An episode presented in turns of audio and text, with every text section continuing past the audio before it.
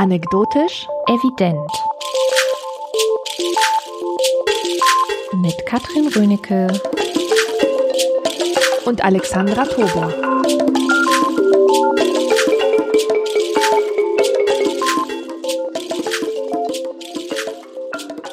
Hallo und herzlich willkommen zu einer neuen Folge. Hier ist Katrin. Und hier ist Alexandra. Heute hast du dir das Thema Fotografie gewünscht. Und wie immer die obligatorische Frage, warum hast du dir das Thema Fotografie gewünscht? Wir haben ja in unserer Sendung über Garten schon mal eine Hommage gehabt und das war eine Hommage an deine Mutter, wie du gesagt hast. Und Fotografie ist eine Hommage an meinen Großvater. Der war nämlich Fotograf und das ist eine Leidenschaft, die ich später von ihm geerbt habe, die ich leider auch wieder aufgegeben habe. Aber ich habe tolle Erinnerungen daran, wie ich als Kind immer mit in seine Dunkelkammer durfte. Das war eine Vorratskammer, die zur Dunkelkammer umfunktioniert wurde. Und ich habe gesehen, wie er da immer mit den Schalen rumhantierte, mit der Entwicklerflüssigkeit, die Fotos dann so zum Trocknen aufgehangen hat. Und mein Opa war Autodidakt. Trotzdem war er der einzige Fotograf im Dorf. Und deswegen mhm. ähm, ständig auf allen möglichen Festen zugegen, auf Hochzeiten. Und er hat Schulklassen fotografiert in ihren Karnevalskostümen. Und ähm, ich hatte immer eine sehr, sehr große Bewunderung und Wertschätzung für alles, was er machte, nicht nur als Erzeuger, sondern auch als Sammler sehr alter Fotografien, weil sein Hobby es mir ermöglicht hat, in die Vergangenheit zu reisen und zu sehen, wie meine Ahnen ausgesehen haben, wie sie gelebt haben mochten. Menschen, die schon seit 100 Jahren tot waren, als ich halt auf die Welt kam. Und ich hatte auch Einblicke in die Kindheit meiner Eltern, meines Vaters, habe gesehen, wie er da in einer Zinkwanne sitzt und ein Bad nimmt. Und ich konnte also indirekt Erfahrungen machen durch diese Fotografie. Und es hat mich total berührt oder berührt mich heute, dass, dass mein Opa so ein starkes Bewusstsein hatte für die Bedeutung der Gegenwart für die Zukunft, also einer Gegenwart, die später eine Vergangenheit sein würde. Dass einmal diese alltägliche, stinknormale Gegenwart, die man als ähm, unmittelbarer Zeitzeuge nicht mehr so wahrnimmt eigentlich, dass das irgendwann mal eine kuriose Vergangenheit sein würde, die wir mit Interesse und Faszination betrachten. Das ist also so diese persönliche Seite, warum, warum das Thema Fotografie mir reizvoll erschien. Und jetzt für uns konkret ist es deswegen ein Thema, weil es ziemlich interdisziplinär ist. Es war lange Zeit ein Thema nur für die Kunstgeschichte und das auch nicht immer, sondern erst seit den 50er Jahren. Die Fotografie hatte es eigentlich sehr schwer, sich als eigenständige Kunst zu behaupten. Und jetzt mit der Verbreitung des Smartphones wird ja das Fotografieren von einer äh, Freizeitbeschäftigung oder von etwas Besonderem zu, zu, etwas sehr Alltäglichem, zu einer Alltagspraxis von Menschen und wird somit auch zum Gegenstand der Kulturwissenschaft, der ganz normalen Kulturwissenschaft, Alltagswissenschaft und der Soziologie auch.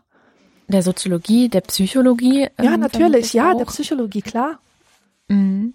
Ja, es ist auf jeden Fall ein sehr breites Thema. Mich ähm, be betrifft das Thema gerade auch sehr, weil mein Freund Holger Klein, der dadurch bekannt ist, dass er immer mal wieder Sachen hat, die er gerade ganz exzessiv und obsessiv tut. Ähm, der hatte vor ein paar Jahren Rasierklingen und Rasierapparate und Rasier äh, Accessoires ähm, gesammelt und auch massenhaft zugeschickt bekommen von Leuten aus dem Internet und so. Hat sehr viel darüber geredet. Dann ein bisschen später waren es Campingwagen oder äh, Camper VW-Bullis und solche Sachen, in die er äh, sehr obsessiv sich hineingesteigert hat. Und jetzt ist es tatsächlich die Fotografie und zwar die Analogfotografie. Mhm. Und äh, darüber macht er auch eine äh, Sendung mit Chris Marquardt, der ist Fotograf. Und die Sendung heißt Fotografie, also Vrind-Fotografie. Und im Privaten spielt sich das eben so ab, dass er mh, ja, so Ebay und Flohmärkte und alles durchforstet nach interessanten alten Analogkameras, also so wirklich aus den 70er, 80er Jahren, die ja noch so ganz, ganz anders funktioniert haben, als wir das heute irgendwie kennen und wo man sich da echt reinfuchsen muss. Und ja, deswegen ist das Thema bei mir gerade auch sehr präsent, weil ich auch immer wieder hier und da ein kleines Kamerächen äh, abstauben kann und dann wieder durch die Gegend ziehen kann und rumprobieren kann, was da für Bilder bei rauskommen. Von daher habe ich mich sehr gefreut, als du das Ganze vorgeschlagen hast, aber natürlich auch mit ähm, einer soziologisch oder oder ja geschichtlich herangehenden Brille. Meine eigene Geschichte mit dem Thema Fotos ist eigentlich so eine ganz normale, jetzt nicht so wie bei dir, dass jemand in der Familie war, der das so hobby professionell, nenne ich es mal, gemacht hat, sondern wir hatten halt eine Kamera. Meine Eltern hatten eine Kamera und es gibt Fotoalben aus der Zeit, bevor ich auf die Welt kam und aus der Zeit, nachdem ich dann auf die Welt gekommen war. Und das kann ich mir heute angucken. Und da merke ich schon, was für einen Effekt das auch auf mich hat. Also es sind halt nicht so wie heute, dass man, wenn ein Baby geboren wird, ähm, hat man wahrscheinlich auch allein aus dem ersten Jahr Tausende von Bildern, die irgendwo auf einer Festplatte vor sich hin ähm, schimmeln. Na, die schimmeln ja nicht. Das ist ja auch ein Problem der modernen Fotos, dass sie nicht diesen herrlichen romantischen Schimmel entwickeln. Aber ja, ich weiß, was du sagen willst. Und damals war es aber tatsächlich so, dass weiß nicht, da gibt es halt drei Bilder von nach meiner Geburt und dann gibt es ein halbes Jahr später wieder mal fünf Bilder und dann mal wieder ein Jahr später vier oder so. Also es ist so, die ersten vier, fünf Jahre meines Lebens passen in ein Fotoalbum ähm, von der Bildsprache her oder von den Bildern her. Und trotzdem ist es was, was ich bis heute mir immer wieder nehme, auch mit den Kindern ähm, in die Hand nehme und wir gucken uns das eben an und gucken, wie war das und mm, wie sehe ich da aus? Was, was ist da so passiert? Die, die Bilder sind auch schwarz-weiß noch. Also ich bin mhm. zwar in den 80ern geboren, aber halt in den 80ern in der DDR, was bedeutet hat, dass diese ganze technische Evolution, die kam bei uns, äh, kam alles etwas später. Ne? Also es gibt ja. auch ein paar Farbfotos, aber die hat dann meistens der Onkel aus dem Westen gemacht. Mhm. Ja, das war bei uns auch so. Hat dein Großvater denn Schwarz-Weiß auch fotografiert? Der hat nur Schwarz-Weiß fotografiert, ja. zeitlebens. Zeit, zeitlebens? Ja. also auch als es dann anders auch gegangen als, wäre. Auch als es anders gegangen wäre, ja. Aus ästhetischen Gründen oder? Ich weiß nicht, ob er das so reflektiert hat. Wahrscheinlich hat er mit diesem Hobby auch aufgehört, einfach als dieser Farbfilm aufkam. Mein Vater hat auch immer sehr viel fotografiert. Er konnte auch fotografieren, hat natürlich von seinem Vater erlernt. Aber das war erst so 88, 89, dass wir angefangen haben, bunte Fotos zu machen. Davor mhm. war es schwarz-weiß. Wir hatten nämlich auch ganz viel Film, ganz große Reserve von Schwarz-Weiß-Film und Fotopapier. Und das musste auch erstmal alles weggemacht werden, ja. Das, das wäre ja sonst Verschwendung. Ja, absolut. Absolut. Nein, es darf nichts, es darf nichts weggeworfen werden oder so. Ja, das ist halt auch, ich finde aber auch, wenn ich das jetzt angucke, so rückwirkend, dass die schwarz-weißen Bilder was Angenehmes haben. Und die ersten Farbbilder, die es so gibt, die sind oft, kennst du das, wenn die, wenn die Augen so rot werden vom Blitz ja, oder natürlich, sowas? Ja. Das ist halt, irgendwie hat das immer so was Gruseliges. Total, und, ja. Ähm, auch nicht so schön. Also es ist ja bis heute so, dass oft Schwarz-Weiß-Bilder, die haben, die legen ja, hm, oder wie soll ich sagen, die nehmen ein bisschen die Grausamkeit der Realität. Ja, das stimmt, vereinfachen das. Ja? Ja. Man sieht auch äh, Hautirritationen nicht so stark auf Schwarz-Weiß-Fotos zum Beispiel. Oh ja, das stimmt. Ja, und irgendwie ähm, sehe ich das auch heute bei meinen Kindern, dass Fotos eine große Rolle spielen. Also oh, zum ja. Beispiel ähm, haben in der Kita, in die sie gegangen sind, haben die Erzieherinnen und Erzieher, die hatten eine Digitalkamera, aber die haben natürlich auch mit ihren Handys einfach Fotos gemacht und haben das dann oft ausgedruckt und den Kindern mitgegeben oder an so eine ähm, das nannte sich Lebenskette. Da hat jedes Kind pro Monat immer einen, einen neuen, eine neue Perle aufgefädelt und da haben sie dann die Fotos zu den Monaten und was da so passiert ist dran gehängt, sodass da jedes Kind immer nachvollziehen konnte, wie es sich entwickelt und wie es wächst. Und die meine Tochter hat neulich dann ein Bild von sich gefunden. Ich glaube, da war sie vielleicht zwei Jahre alt oder so und jetzt ist sie sieben. Und sie sieht halt einfach unglaublich witzig aus. Ja? Also sie hat so ein Pausbäckchen-Gesicht, also damals mit zwei und guckt so lustig. Und es ist halt noch so ein, so ein Kleinkind halt. Mhm. Und sie hat dieses Foto in der Hand und hat es uns gezeigt. Ähm, also sie zeigt auch immer so gerne die Bilder von sich und guck mal und möchte, dass man dann sich freut. Man freut sich ganz automatisch. Also es ist äh, Das ist auch kein Problem. Und dann ist ihr dieses Foto in eine Ritze gefallen im Boden, wo man hinterher halt nicht mehr rankommt. Und sie sind Tränen ausgebrochen. Und es war ein bisschen so, oh als wäre sie selbst in diese Ritze gefallen. Natürlich, also ein, ein Teil, ein, ein, Teil ihrer Identität sozusagen. Genau. Mhm.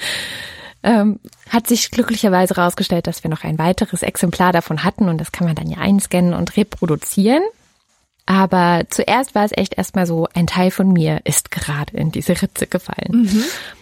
Und das, das finde ich schon auch sehr spannend, das zu beobachten, wie wichtig eben das eigene Bild ähm, auch für, für meine Kinder und auch für mich damals schon war. Also ja, absolut. Bei uns hat dieses, äh, haben diese Fotos auch immer die Familie zusammengehalten, weil das gemeinsame Anschauen von Fotos ein Familienritual war und immer noch ist. Wir haben zum Beispiel eine Reihe von Fotos von ganz früher und aus der Zeit, wo wir nach Deutschland gekommen sind, aber wir haben das nur als Dias. Mhm. Und es ist also ein ziemlicher Aufwand, alles aufzubauen, die Leinwand aufzustellen, den Dia-Projekte und so weiter. Erstmal die Zeit zu finden, dass alle Familienmitglieder sich da versammeln können und äh, die Show dann losgehen kann. Und das machen wir alle paar Jahre mal, so alle fünf Jahre oder so schauen wir uns diese Bilder an. Und das ist jedes Mal toll. Es schweißt uns zusammen als Familiengemeinschaft. Es stärkt halt diesen Familienzusammenhalt. Wir erzählen einander Geschichten. Es sind jedes Mal neue Geschichten, weil natürlich sich unsere Erinnerungen immer wieder neu anordnen, auf Hintergrund dessen, was wir wieder erlebt haben, was wir wissen. Und äh, man könnte sich jetzt natürlich auch fragen, verfälschen Fotos die Erinnerung? des mhm. eigenen Lebens oder ermöglichen sie diese Erinnerung erst? Denn ich finde letzteres. Also ohne diese Fotos, diese Fotos sind für mich so eine Steilvorlage, sind so ein Gerüst, an dem entlang ich meine eigene Geschichte konstruieren kann, die ja im Grunde auch nur aus zufälligen Ereignissen besteht, denen ich eine Bedeutung verleihe. Und in, in der Verleihung dieser Bedeutung helfen mir diese Fotos ungemein. Ja, absolut. Also ich glaube auch, dass eine große Zufälligkeit dann darin auch liegt, welche Fotos da sind und wie man es dann schafft, um diese Fotos herum noch die eigene Geschichte zu spinnen. Ich merke dann auch bei mir, wenn ich so Sachen angucke, dass ich oft gar nicht mehr weiß, was ist tatsächlich passiert in dem Moment, als das Foto gemacht wurde aber ich habe so eine Ahnung. Und irgendwann merke ich, dass diese Ahnung sich aber schon zu einer eigenen Geschichte gemausert hat, mhm. die ich dann auch für wahr halte. Also das ist schon. Kennst du vielleicht diese Studie, die an irgendeiner amerikanischen Universität durchgeführt wurde zu äh, künstlichen Erinnerungen?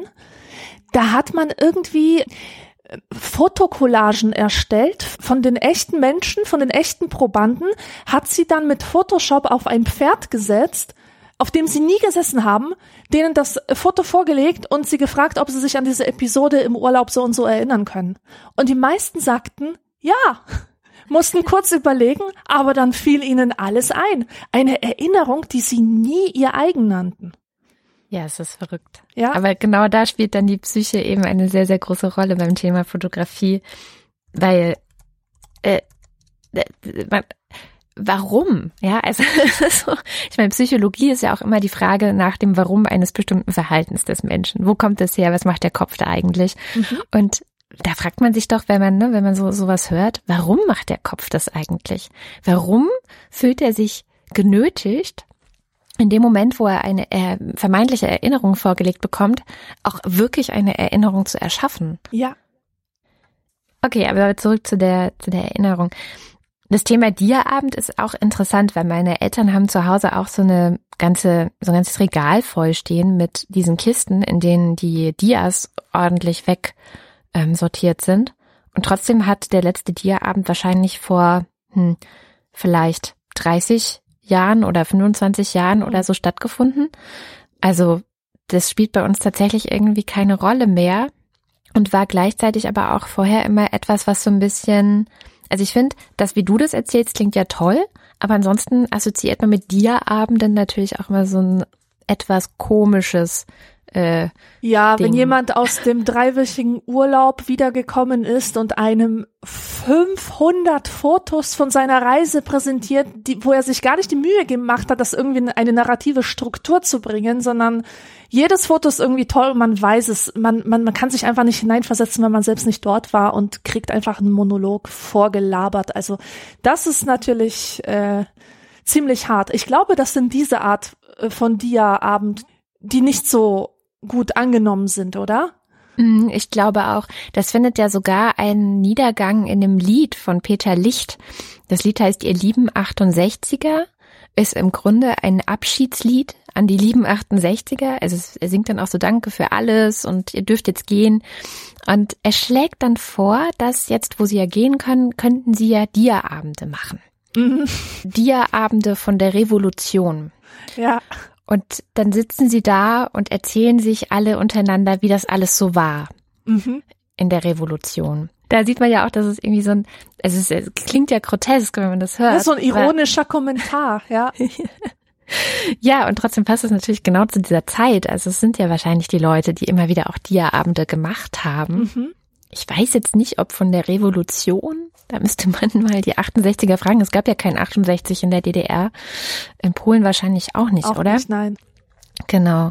Wir waren da ja so ein bisschen abgeschlitten davon.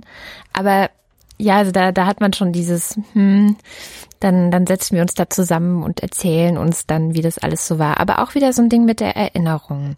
Und was ich auch total gerne früher gemacht habe, auch schon länger nicht mehr gemacht, war über Flohmärkte zu wandern und in den Nachlässen von Leuten, also so, es gibt ja oft Menschen sterben und dann wird, wird ihre Mo Wohnung entrümpelt und dann stellen sich Leute mit dem entrümpelten Krempel auf den Flohmarkt und verkaufen das. Ja, genau.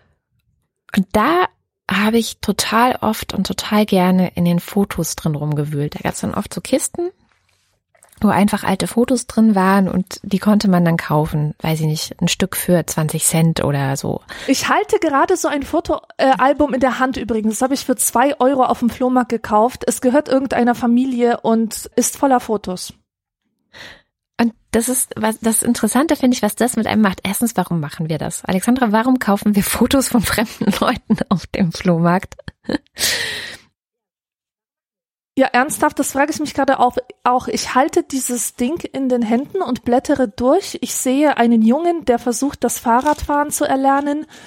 Komische Onkel, die sehr unbequem gekleidet sind und äh, irgendwelche Interieurs von damals, kleiner Kaufladen, Kinder neben einem, äh, na wie heißt das, wo die Bomben immer rauskommen, ähm, ähm, mm. wie heißt denn das? Eine Kanone? Ja, Kanone, neben einer Kanone, ganz genau und furchtbare Frisuren und ich finde es einfach so herrlich, es rührt mich an. Es ist berührend und anrührend und gleichzeitig haben diese Bilder etwas total Surreales oder Irreales. Dadurch, dass die so schwarz-weiß sind und die Leute auf eine für unsere Augen unnatürliche Weise posieren, wirken diese Bilder, als wären sie aus einer anderen Welt, als wären sie nicht echt. Und wenn da irgendein blutüberströmter Mensch liegen würde, dann würde ich glauben, das ist Ketchup. Das hat, irgendwie hat das, schaffen diese Bilder eine seltsame Distanz zur, zur Wirklichkeit. Aber sie sind die Wirklichkeit. Das, das sind ja, das sind ja echte Menschen, die dort abgebildet sind. Also ich weiß nicht. Ich finde solche alten Fotos unglaublich toll. Das ist jedes Mal wie einen Film anzuschauen, wenn ich mich da durchwühle und äh, meine eigenen Geschichten mir dazu ausdenke. Das ist nämlich auch ein zusätzlicher Reiz, anhand von fremden Fotos sich irgendwelche tollen Stories auszudenken, sich zu überlegen, was sind das für Leute gewesen? Warum liegt dieses Fotoalbum da jetzt auf dem Flohmarkt rum? Warum ist das nicht im Familienbesitz? Mhm. Naja, es ist, glaube ich, gar nicht so selten, dass alte Leute einsam sterben und dann irgendein Entrümpelungsdienst ähm, die Wohnung leer macht. Und mhm. dann guckt man halt, was man noch aus dem was man da gefunden hat, was man da noch, wie man das noch in Geld verwandeln könnte. Ja, und dieses, äh, jedes Foto ist eigentlich ein Memento Mori, ein, ähm, ein Vanitas-Symbol, ein Bedenke, dass du stirbst. Ein, mhm. Also wirklich ein Symbol für die Vergänglichkeit des Lebens und für die Eitelkeit allen Tuns. Ja. Und das, das wird nirgends so gut deutlich wie an so einem vergessenen Fotoalbum. Ja, ja, es hat so was Trauriges und Furchtbar. zugleich zugleich aber auch was total Schönes. Ich habe ähm, unter meiner Fotosammlung ist mein Lieblingsbild. Da steht ein Käfer irgendwo in der Landschaft. Ich stelle mir vor, es ist Italien und wenn man so ein bisschen den Hügel hinuntergehen würde, wäre da der Gardasee. Und der Käfer steht da und ein bisschen weiter davor steht eine Mutter, die ihr Kind so hält zum Pullern. Mhm. und jemand hat davon ein Foto gemacht. So damals. Und das finde ich halt, das, das finde ich total super, weil ich denke, das ist so ein ganz klassischer Familienmoment. die Mutter nimmt das Kind zum Pullern. Man ist gerade irgendwie auf der Fahrt äh, in ja an den Gardasee oder sonst wohin und das Kind sagt die ganze Zeit muss pullern und dann sagt der Vater aber vorhin als wir an der Tankstelle gehalten hatten, da musstest du noch nicht pullern. Klassische Situation, ja. Aus lauter Rache für dieses, für diese, für diese Schmach jetzt anhalten zu müssen äh, und irgendwo am Rand der Straße pullern zu müssen, macht der Vater von der Situation auch noch ein Foto. Und das ist so, ähm, oft haben ja diese Familienalben, die man da kauft, erzählen auch Geschichten über, ja, über das, was an Familien letztendlich gleich ist.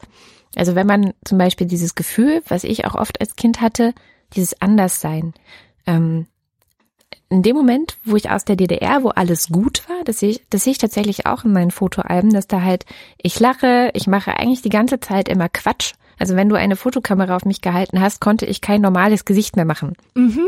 Sondern dann habe ich immer irgendwelchen Quatsch gemacht und irgendwelche Grimassen gezogen. Das war vollkommen automatisch und man konnte nichts daran ändern. Ähm, und dann später, 89 sind wir ja von der DDR in den Westen gegangen.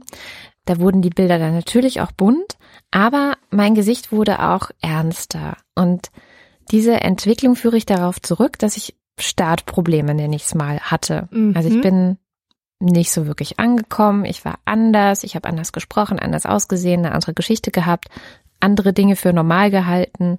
Und ähm, die Beruhigung, die ich dann jetzt heute dann in Fotoalben von anderen Leuten, die ich mir von früher anschaue, finde, ist, dass ich denke, auch wenn ich mich damals als Kind anders gefühlt habe, so viel anders war ich gar nicht, weil andere Familien haben halt genau solche Fotos festgehalten. Mhm.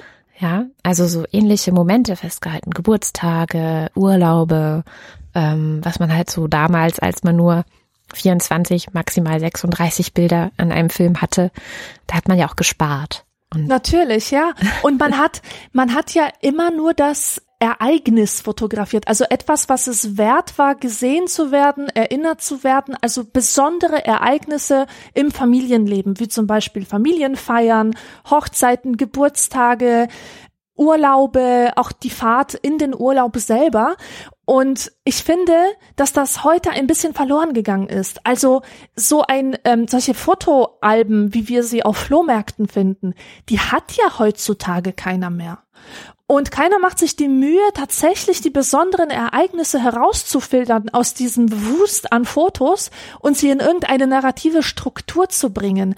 Und ich finde die Lage heute sehr interessant. Ja, das Foto ist nämlich gleichzeitig wurde es zur Notiz degradiert. Die Leute fotografieren ja alles. Sie fotografieren ein Buch, was sie in der Buchhandlung sehen, damit sie später googeln können. Die fotografieren irgendein lustiges Schild, damit sie denen zu Hause davon erzählen können, was sie gesehen haben und eine Illustration dazu haben. Sie fotografieren sich selber einfach so, um zu gucken, wie sie aussehen.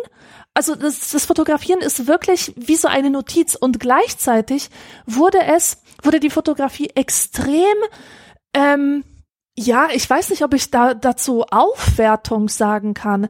Das Foto muss in unserer Zeit muss viel größer sein als das Ereignis selbst. Und ich finde, das sieht man ganz toll daran, dass Hochzeitsfotos heutzutage nicht mehr am Hochzeitstag selbst gemacht werden, mm sondern an irgendeinem anderen Tag, wo beide entspannt sind, wo sie keinen Stress haben, wo das Wetter gut ist, wo am Schloss gerade keine Leute sind, damit man sich vor dieser Kulisse fotografieren kann. Und dieses Foto will man dann bei sich aufhängen und das an die Verwandten schicken. Schaut, das war unsere Hochzeit. Ja, also das, was man fotografiert, ist nur noch eine Inszenierung des Ereignisses, Ereignisses und nicht mehr die Dokumentation des Ereignisses. Das ist doch seltsam. Ich finde das auch sehr seltsam, aber ich glaube auch, dass nicht alle das so machen. Das ist wahrscheinlich so eine der ähm, Weggabelungen bei beim Fragen des Menschseins. Wenn du heiratest, lässt du einen Fotografen, eine Fotografin während der gesamten, des gesamten Tages einfach mitlaufen mhm. oder machst du es mit den Fotos an einem ganz anderen Tag?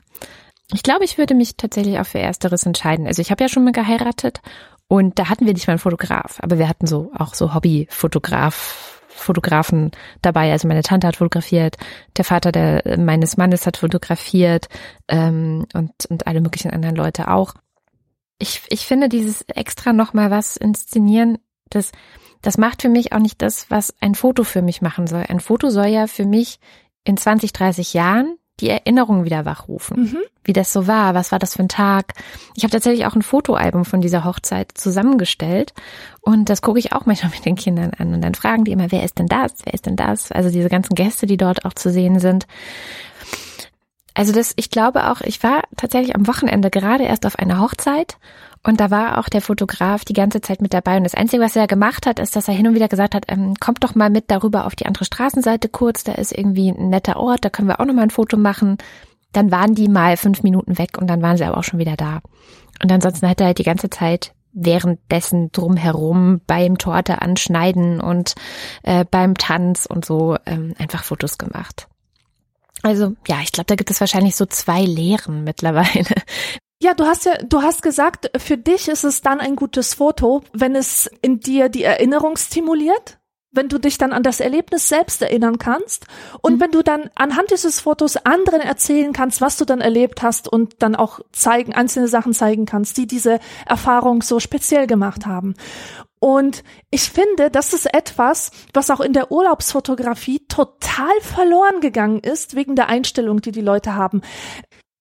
Viele Leute, wenn sie fotografieren, und ich rede jetzt nicht von den Extremfällen, sondern das ist einfach alltägliches Verhalten, die sind in Urlaub und die versuchen, eine Landschaft zu bereinigen von anderen Touristen. Sie suchen einen Moment und einen Ausschnitt, wo keine anderen Leute zu sehen sind, nur zum Beispiel die Ruine, die auf den Klippen steht oder so. Aber diese Fotos, die werden in 20 Jahren kein Arsch interessieren. Das sage ich voraus. Heute freue ich mich über Bilder, die aus den 70ern sind, weil man darauf sieht, was für Klamotten die anderen Touristen so anhatten. Wie die Leute in Italien, wie die so aussahen, was die so anhatten. Und das ist nicht zu sehen auf Fotos, sobald du versuchst, die zu bereinigen. Überhaupt ist es interessant, was, was, was Menschen heutzutage für fotografierenswert halten. Ihre Füße, die von Meer umspült werden, sozusagen. Tausend, tausendmal der, der gleiche Blick aufs Meer und gar nicht mehr ähm, so der Blick auf das andere, das Fremde und so weiter. Und was ich, was ich echt interessant fand, als ich jetzt meinen Urlaub in Mexiko gemacht habe, Anfang des Jahres, da hat ein Typ uns versucht, eine Reise zu verkaufen. Und mhm. der hat irgendwie so einen Pitch uns vorgelegt von zehn Minuten, wohin die Reise so gehen soll und welche Stationen abgeklappert werden. Und jeder zweite Satz von dem war, da könnt ihr ein Foto machen und da könnt ihr ein Foto machen. Und nachher fahren wir noch mit dem Boot einmal um das ganze Ding herum, damit ihr noch Foto machen könnt. Und da habe ich mir gedacht, wenn man seine Tipps beherzigt, legt und wirklich überall da alle fünf Meter ein Foto macht, dann sieht man von der Umgebung nichts mehr. Dann besteht das Erlebnis einzig und allein darin, Fotos zu machen. Ja, vor allem hast du dann das gleiche Fotoalbum wie alle anderen, die diese Tour gemacht haben, hinterher. Genau. das ist ja auch irgendwie, diese Einzigartigkeit geht ja auch verloren. Ich habe mir mal in Vorbereitung auf die Sendung von Walter Benjamin ähm, ein Büchlein durchgelesen. Das heißt, das Kunstwerk im Zeitalter seiner technischen Reproduzierbarkeit. Und das ist natürlich so Walter Benjamin, ne, Frankfurter Schule, irgendwie schwieriger Typ. Also finde ich so zu lesen ein schwieriger Typ. Das Buch ist auch ziemlich alt schon, ne, von 1936, da hat er das schon verfasst. Ähm, das werden ja irgendwann bald 100 Jahre, also wir sind jetzt bei 80 Jahren. Und ich finde das aber beeindruckend, weil im Grunde schreibt er natürlich über die Veränderungen, die die technische Reproduzierbarkeit ähm, von Bildern, also wir sprechen quasi von der ähm, vom Wechsel des, des Porträts oder der Landschaftsmalerei hin zum Foto des Ganzen. Aber trotzdem beschreibt er Dinge, die diese Veränderung gemacht haben, die, glaube ich, heute, wo wir in einem Zeitalter sind, in dem ständig und überall Fotos gemacht werden und auch Fotos zu sehen sind von Leuten, die mit denen wir einfach nur auf Facebook befreundet sind zum Beispiel oder ähm, denen wir auf Instagram folgen oder so, ähm, ist da ziemlich viele schon mit drin. Und das, was du gerade beschrieben hast, das beschreibt er als das in dem Moment, als die Fotografie die Malerei ja nicht abgelöst hat, aber ähm, äh, ihr Konkurrenz gemacht hat. Konkurrenz auch nicht. Also es gibt ja schon noch eine Malerei, aber es ist halt, es hat sich was sehr, sehr Grundlegendes verändert ähm, er sagt, dieses, dieses, was mit dem Gemälde passiert, ist, dass das Gemälde eine Aura hat. So mm, nennt er das. Ja. Ähm, und die Aura, die ist, die ist alles das, was um das Gemälde herum assoziiert wird, was jetzt gar nicht unbedingt das Motiv betrifft, sondern das hat so ein bisschen was Kultisches zum Beispiel. Mhm. Also diese ganze ähm, Bilder und Gemälde, die im Zusammenhang mit Kirche, mit Religion und so gemacht wurden, die Fresken in äh, Kirchen in Italien oder die Gemälde von Madonnen, die in, in Kirchen ja meistens ja auch in den Kirchen nicht herumhängen, sondern in irgendwelchen Räumen abgesperrt sind, die nur manchmal und nur manchen zugänglich gemacht wurden. Diese Aura und dieses kultische, das sagt ähm, Benjamin, die werden abgelöst oder werden so ein bisschen verdrängt, die gehen verloren, weil auf einmal gehst du an einen Ort und malst ihn nicht mehr stundenlang, ja meistens auch, womit du etwas einfängst, was nicht der Moment ist, sondern was viel mehr ist als dieser Moment, sondern es ist einfach ein Abbild. Du gehst zum Beispiel in den Urlaub, bist auf einem Berg und fotografierst diesen Berg hinunter und dann hast du ein Abbild des Tals oder ein Abbild der Kulisse der anderen Berge, die um dich herum sind. Aber du hast nicht mehr dieses, ähm, ja, wie, wie, wie beschreibe ich das? Wie beschreibt Benjamin das? Ich finde ihn ja halt auch ein bisschen verquast. Ich will ihn jetzt auch nicht irgendwie zitieren, weil das, das hilft bei ihm meistens nicht sehr. Also der Vorwurf, der der Fotografie gemacht wurde, immer in Bezug auf die Malerei, ist, dass es einfach so ein seelenloses Kopieren der Wirklichkeit ist. Mhm. Und dass sonst nichts dahinter steckt, kein Gedanke. Es ist einfach nur so ein Abzug, so ein ja. Ich weiß nicht, ob er das auch so geschrieben hat, aber das ist einfach Nee, so hat er das nicht geschrieben und er macht es auch nicht als Vorwurf. Das finde ich auch ganz gut an ihm. Also er distanziert sich zum Beispiel auch von Aldous Huxley, der ja eine sehr pessimistische Sicht auf die Fotografie hatte, der auch gesagt hat, dadurch, dass jetzt alle irgendwie ein Fotoapparat in der Hand haben, gibt es im Grunde keine Kunst mehr. Das mhm. macht Kunst kaputt, weil mhm. es, es, gibt halt keine Künstler. Das davon distanziert sich ähm, Walter, ich will immer Max Horkheimer sagen, Walter Benjamin, ähm, und sagt, nee, nee, das ist eigentlich eine sehr, sehr unmoderne Herangehensweise. Die moderne würde aber da anders herangehen, sondern gucken, was, wie verändert sich das? Wie verändert sich der Mensch auch durch die Fotografie? Wie mhm. verändert er sich dadurch, dass er sie zur Verfügung hat, dass er sie benutzen kann, dass er sie in einem viel größeren, ähm, breiteren Maße benutzen kann als, als die Malerei, weil nicht jeder kann ein Maler sein, das ist ja klar. Ja. Ich habe jetzt, glaube ich, eine ganz gute, eine ganz gute Stelle gefunden, die ich vielleicht doch mal zitiere. Mhm. Ähm, Zitat. Die Entschälung des Gegenstandes aus seiner Hülle, die Zertrümmerung der Aura, ist die Signatur einer Wahrnehmung, deren Sinn für das Gleichartige in der Welt so gewachsen ist, dass sie es mittels der Reproduktion auch dem Einmaligen abgewinnt. Ich muss es jetzt doch irgendwie erklären. Also, du hast eine einmalige, einen einmaligen Blick auf etwas der ist eigentlich einmalig und der ist so einmalig, dass du sagst, das halte ich jetzt auf einem Foto fest. Und in dem Moment, wo du das tust, ähm, ist es nicht mehr einmalig, sondern gleichartig. Also alle anderen können das auch. Die, die, die, die du bist nicht mehr dabei, etwas Einmaliges aufzunehmen, sondern jeder andere, okay, der an der gleichen verstehe. Stelle steht, kann Verstehe. das eben auch. Also wenn Van Gogh eine Landschaft malt, dann ist sein ja. Pinselstrich Ausdruck seiner Individualität Komplett. und kein anderer genau. kann es so machen. Kein anderer kann das mit so viel Gefühl wiedergeben, äh, wie diese Landschaft, die eben äh, Anklang in seiner Seele gefunden hat. So und der Fotograf macht ein Foto und du kannst an exakt die gleiche Stelle dich stellen mit dem gleichen Equipment und das gleiche Foto machen. Es wird dann halt anders sein, weil die Wolkensituation anders ist, aber im Grunde ist ja, es das sicher. gleiche. Genau, das ist das, was er mit Aura mhm. meint und dass das verloren geht. Und wenn man das jetzt überträgt auf, also wie gesagt, 1936 hat er das schon geschrieben, dass da was verloren geht. Und wenn du das jetzt überträgst auf was passiert denn heute? Also jetzt, wo du nicht mehr diese Begrenztheit durch den Film und auch nicht, also du musst ja nicht mehr die Belichtung einstellen. Du musst auch nicht mehr die Blendenzeit extra irgendwie berücksichtigen. Du spielst ja nicht mehr so wahnsinnig viel rum, sondern du hast ein Telefon, Millionen, Milliarden, nein, Millionen anderer Menschen haben das gleiche Telefon und machen auf die gleiche Art und Weise ein Foto. Hinterher drückst du vielleicht noch den Schönmachpinsel an, aber im Grunde ist es irgendwie alles. So ist es. Und die Orte verlieren ihre Aura. So ist es tatsächlich. Wenn ich auf Instagram sehe, wie ein und das Gleiche immer und immer wieder fotografiert wird, und auch noch aus der gleichen Perspektive, weil es hat sich ja herumgesprochen, welche die fotogenste ist, ja dass man den Kölner Dom am besten von dem und dem Aussichtspunkt fotografiert. Und zwar bei Sonnenuntergang. Ach Gott, das nimmt einem aber auch so viel weg, finde ich, weil ähm, in dem Moment, wo ein Foto entsteht, ist es, muss die Realität sich daran messen. Mhm.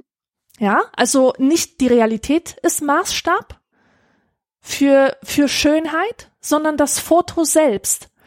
Und du vergleichst dann das, was du von Fotos kennst, mit dem, was du vor dir hast. Und es ist in den allermeisten Fällen eine enttäuschende Erfahrung. Ja.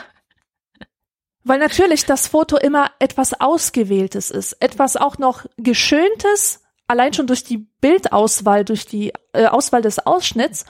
Und es wird dich enttäuschen. Also die Allgegenwart der Bilder ist wirklich sehr kritisch zu sehen, meiner Meinung nach. Es ist jetzt eher der Kulturpessimismus, der aus dir spricht, höre ich so ein bisschen raus. Absolut. Ich bin großer Fan der Fotografie, aber was zu weit geht, geht zu weit. Nein, die Leute sollen ja ihre Fotos machen. Ich stelle nur fest, in Bezug auf meine Weltwahrnehmung, dass, dass vieles seinen Reiz verloren hat, Mhm. wenn ich das mit meiner Kindheit und Jugendzeit vergleiche. Als die Bilder noch nicht allverfügbar waren, konnte Mhm. ich mir viel mehr in meiner Fantasie zusammenspinnen und dann war die Begegnung mit dem Echten, mit, mit der tatsächlichen Landschaft, mit dieser tatsächlichen Sehenswürdigkeit, war immer eine magische. Und auch wenn das, wenn meine Erwartungen nicht erfüllt wurden, so, so wurde ich doch wenigstens überrascht. Und das Ja. ist heute nicht mehr. Ich fahre an einen Ort, den ich mir zuvor in allen Einzelheiten auf Fotos an, äh, reingezogen habe. Und es ist immer anders, aber enttäuschend anders. Nicht überraschend Okay. anders oder so. Hm. Ja, ich verstehe das Problem, aber das, das, das, das, hm. Also ich bin da zwiegespalten, muss ich ganz ehrlich sagen. Und zwar, wir reden ja gerade so, so quasi schon über sowas wie Instagram oder so.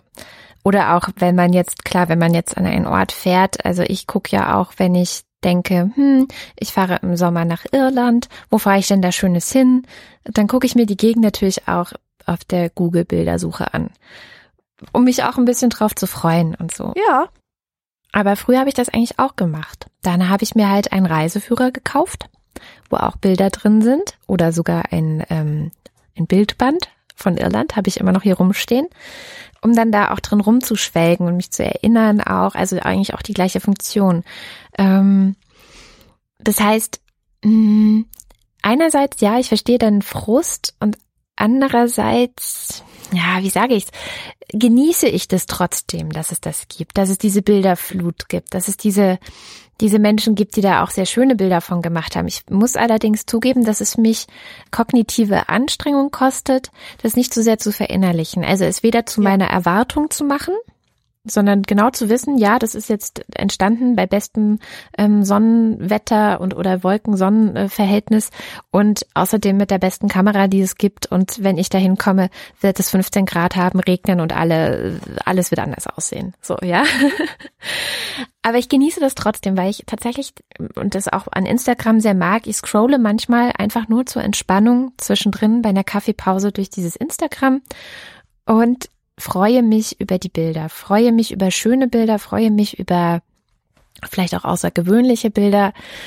Natürlich gibt es dann auch Bilder, die nicht außergewöhnlich sind und ich finde aber auch die haben oft was Schönes, weil zumindest den Leuten, denen ich da folge, machen genau das, was wir vorhin gesagt haben, also dass sie den den Alltag, den sie haben, festhalten.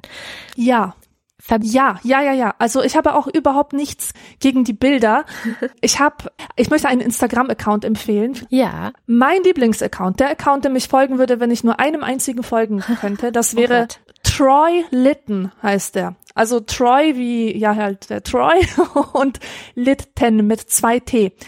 Und der macht seit Jahren Fotos in den postsozialistischen Ländern mhm. und zeigt deren wunderschönen Verfall.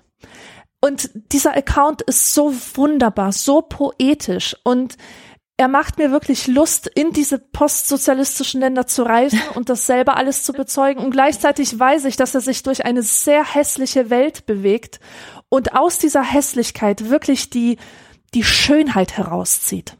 Ja. Fasziniert mich ungemein. Das ist ein toller Account. Hast du auch einen, den du empfehlen würdest? Also jetzt nicht der eine, den ich nur folgen würde, wenn ich nur so, das habe ich nicht, aber ergänzend zu deinem, es gibt einen, der heißt Everyday Eastern Europe Ah, auch, okay. und der macht, glaube ich, das Gleiche. Das ist tatsächlich auch einer meiner Lieblingsaccounts. Ähm, Der hält vor allem auch Menschen fest in Alltagssituationen. Jemand sitzt auf der Straße. Ähm, es gibt aber manchmal auch einfach nur äh, ja Bilder von Gebäuden oder Bilder von Tieren oder Bilder von Pflanzen. Also wie das so ist auf Instagram. Ne? Und die sind aber meistens auch sehr, sehr schön und es geht da eben tatsächlich um die Alltäglichkeit, die in Osteuropa ist und die tatsächlich auch sehr anders ist. Und ein anderes Positivbeispiel, bei der ich allerdings auch schon sagen muss, dass sie eigentlich so eine typische Instagrammerin ist. Also man spricht ja auch nicht von Instagrammern, sondern man sagt ja Photo-Influencer. Ach, tatsächlich, noch nie gehört. Habe ich auch neulich das erste Mal gehört. Ich saß im vor zwei Monaten das erste Mal mit einer dieser Profi-Instagrammerinnen auf einem Podium. Luisa Lyon heißt die. Die hat irgendwelche 260.000 Follower oder so und verdient halt wirklich Geld mit Instagram. Verdient Geld damit, dass sie Marken manchmal in, in die ähm, in die Kamera hält und das dann abbildet, verdient äh, Geld, indem sie, sie sie Reisen macht. Also so typisches Marketing über Instagram. Und Leute, die das machen können, also die davon leben können, dass sie auf Instagram super viele Follower haben, die nennt man Influencer. Mhm. Und eine solche ist ähm, mit 194.000 Abonnenten. All That Is She heißt sie. Alles in einem Wort. All That Is She. Ähm, Dominique aus, aus Großbritannien. Die hat halt auch die Fotos, die sie macht, sind alle komplett gestellt. Also es ist nichts Spontanes, nichts Alltägliches und trotzdem sind die auf eine so nette Art und Weise gestellt, finde ich. Also auf eine oft überraschende Art und Weise. Ähm, oft auch zusammen mit ihren Kindern, was wir gleich auch nochmal diskutieren müssen, finde ich. Kinderbilder im Unbedingt. Internet. Ähm, das finde ich schwierig, aber ja, mit dem Hasen und irgendwie äh, so alltäglich wirkende Sachen, aber nett arrangiert. Also als wenn jemand sich tatsächlich überlegen würde, ich, ich zeichne jetzt was. Und wie zeichne ich das? Mit, mit sehr viel, ja, äh, künstlerischem künstlerischer Herangehensweise, würde ich sagen. Mhm. So dass ich das einfach gerne betrachte, weil es hübsch ist, weil es nett aussieht, weil es nicht alltäglich ist und irgendwie doch auch immer wieder auch alltäglich. Also, mhm. also sie findet einen ungewöhnlichen Blick auf ganz alltägliche Dinge. So, ja, du hast es die perfekt dir, Die dir auch die Besonderheit des Trivialen äh, zeigen. Ja, genau, genau. Die mag ich sehr gerne. Und ja, und der Instagram-Account, dem ich folgen würde, wenn ich sonst keinem anderen folgen dürfte, da muss ich mal überlegen. Hm, das weiß ich nicht. also für mich ist Instagram tatsächlich auch ähm, dadurch gekennzeichnet, dass ich so vielen Leuten folge, dass es einfach viele sind, dass viele verschiedene bunte Bilder jeden Tag mhm. da bei mir reinkommen und äh, ich das Gefühl habe, allein schon, dass ich das angucke, ähm, habe ich sehr viel Buntes in meinem Leben. Ist das, ist Instagram eigentlich dein liebstes Social Network, um es mal so zu nennen? Also wenn du es vergleichst mit Facebook und Twitter und was es sonst noch so gibt. Das kann ich auch mit Sicherheit sagen. Ja. Ich fühle mich immer gut, wenn ich auf Instagram gewesen bin. Ja. Und konsequent schlecht, wenn es irgendwie Facebook ist oder Twitter. Ja, ist auf jeden Fall der Unterhaltungsaccount oder das, das, das Unterhaltungsnetzwerk, das ich habe, das mich gut unterhält wo ich, was ich wirklich nur benutze für ein gutes Gefühl, ein nettes Gefühl. So überhaupt mhm. nicht für, also Facebook benutze ich wirklich fast nur für Nachrichten. Guck da halt rein, um zu gucken, was gibt es Neues in der Welt. Twitter genauso. Twitter lese ich aber meistens auch gar nicht, was in meiner Timeline steht. Lese ich eigentlich nie. benutze, ja, das ist gesund. Das ich benutze es nur, um Dinge abzusetzen und dann zu gucken, wie darauf reagiert wird. Das ist jetzt ein bisschen ähm, fies, was vielleicht, also für Leute, die denken, ich folge ihnen ja und kriege ja mit, was sie so Tolles tun, mh, hm, selten. Tut mir leid. Nee, aber Instagram, ja, ist tatsächlich, finde ich, das netteste Social Network, wenn man es denn so benutzt wie ich. Also ich benutze mhm. es ja auch auf eine sehr persönliche Art und Weise wenn ich gucke, was passiert da sonst noch so, auch in Vorbereitung auf die Sendung, habe ich auf YouTube ein Video entdeckt, in dem gezeigt wird von zehn sehr berühmten Instagram-Models oder Influencern, wie die vorher aussahen und nachher aussahen. Und die haben sich extra für Instagram einer Schönheits-OP unterzogen. Ist nicht wahr, oder? Doch. ist absolut wahr. Was ist, sind die irgendwie aus einem anderen Land, wo abgefahrene Dinge an der Tagesordnung sind oder auch? Also weiß man, okay. ja. also man weiß es ja von von Japan so, dass Leute da ziemlich krasse Sachen mit sich machen im, im Rahmen irgendwelcher Moden. Ja, genau so ist es da auch. Also es ist, glaube ich, ein großer Teil ist Berechnung, dass man, wenn man ein bestimmtes Gesicht hat, auf Instagram natürlich viel mehr Erfolg haben kann. Und dieses natürlich sage ich schon mit einem Schmerz dahinter, ja. Also es ist wirklich, es schmerzt mich, dass es so ist. Aber es ist so. Und du siehst zuerst oft ganz normal aussehende Mädels. Manche sind auch aus Osteuropa, aus Russland, andere aus den USA. Ich glaube, in den USA, was mich auch verstört hat an dem Video, in den USA ist das, wird das als normal betrachtet. Also die Kommentare, die die Personen in diesem Video machen, ist, ja, und jetzt sieht sie wirklich so toll aus. Das Geld hat sich echt gelohnt, dass sie für diese Schönheits-OP investiert hat. Das ist so der Kommentar in dem Video. Ich dachte, uh, das, äh, okay. Und die sehen vorher eigentlich so relativ normal aus und hinterher sehen sie alle aus wie Figuren aus oder wie die Prinzessinnen aus den Disney-Filmen. Mhm. Sehr große, groß erscheinende, dünne, komische Köpfe mit diesen Augen, die auch irgendwie immer alle gleich sind. Also ich finde es gruselig. Ich finde es wirklich gruselig und natürlich bekomme ich davon kaum was mit, weil meine Filterblase das nicht hergibt.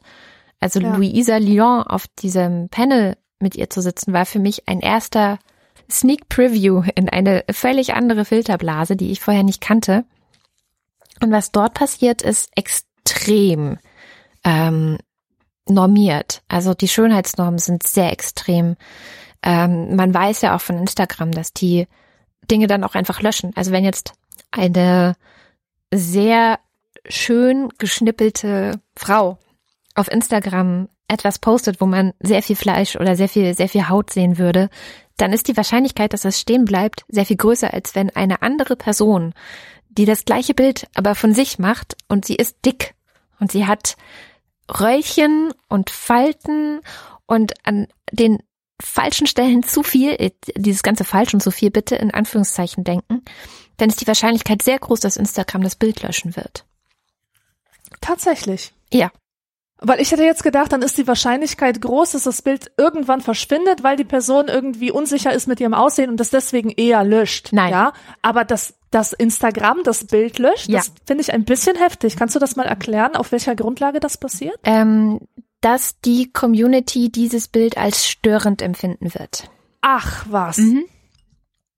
Ja, und da möchte ich gleich auch noch ein, ein, ein anderes Buch empfehlen.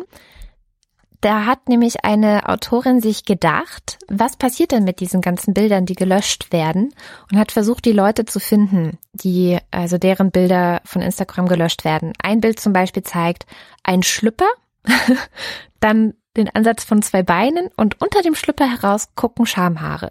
Mhm. Gelöscht. Na klar, ist ja widerlich. Ja, ist ganz widerlich. schlimm.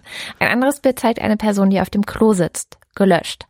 Und diese Künstlerin, Molly Soda heißt die, die ist, ähm, Fotokünstlerin, hat jetzt einfach die Leute alle aufgetrieben und hat ein Buch rausgebracht mit all den von Instagram gelöschten Fotos. Was ich total großartig finde. Ach, super. Genau. Und das Buch heißt Pick or It Didn't Happen, Pictures Banned from Instagram. Wunderbar. Das muss ich mir kaufen. Das ist auf jeden Fall. Also da siehst du dann genau den Kontrast zu dem, was auf Instagram eben passiert, dieses perfekte ähm, diese, diese perfekte Inszenierung. Ich finde auch, es gibt total viele Leute, die essen alle das Gleiche. Die essen immer Beeren mit Chia-Topping. Und sie wohnen alle in Wohnungen, die nur weiße glatte Wände und einen wunderschönen Holzparkettboden haben. Auf diesem Holzparkettboden steht nichts außer einer Vase, in der eine Blume steht. Und so weißt du, was ich meine? Ja, ich weiß ganz genau, was du meinst. Aber das ist ja auch herrlich, ne? Also es gab ja diese zweite Weltausstellung in Paris und da hat ein deutscher Fotograf die Retuschierung von Fotos vorgestellt. Er hatte das erfunden. Ah. Und er hat also beide Versionen ein und desselben Porträts nebeneinander präsentiert. Das eine retuschiert, das andere nicht. Und das versetzte die Besucher dieser Weltausstellung in ein so großes Erstaunen. Und ab diesem Augenblick als die Leute gemerkt haben, dass die Kamera lügen konnte, wollten sich viel mehr Leute fotografieren lassen als zuvor. Das kann ich sehr gut verstehen. Ja, und das war eigentlich schon immer die Aufgabe der Kamera, die Welt zu verschönern und ein idealisiertes Abbild zu liefern. Also das ist keineswegs irgendwie eine neue Entwicklung, dass, dass wir versuchen, unsere Gesichter zu idealisieren, Dinge zu retuschieren, uns so darzustellen, wie wir überhaupt nicht sind. Mhm. Also ist eigentlich schon immer so gewesen. Trotzdem, es ist problematisch, weil auch hier gilt genauso für die Landschaften und die touristischen Anblicke und Ausblicke.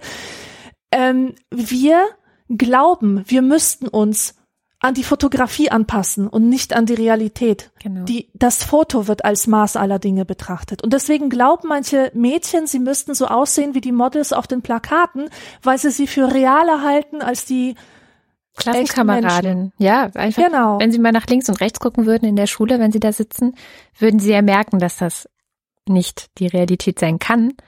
Und trotzdem versuchen sie dem nachzueifern.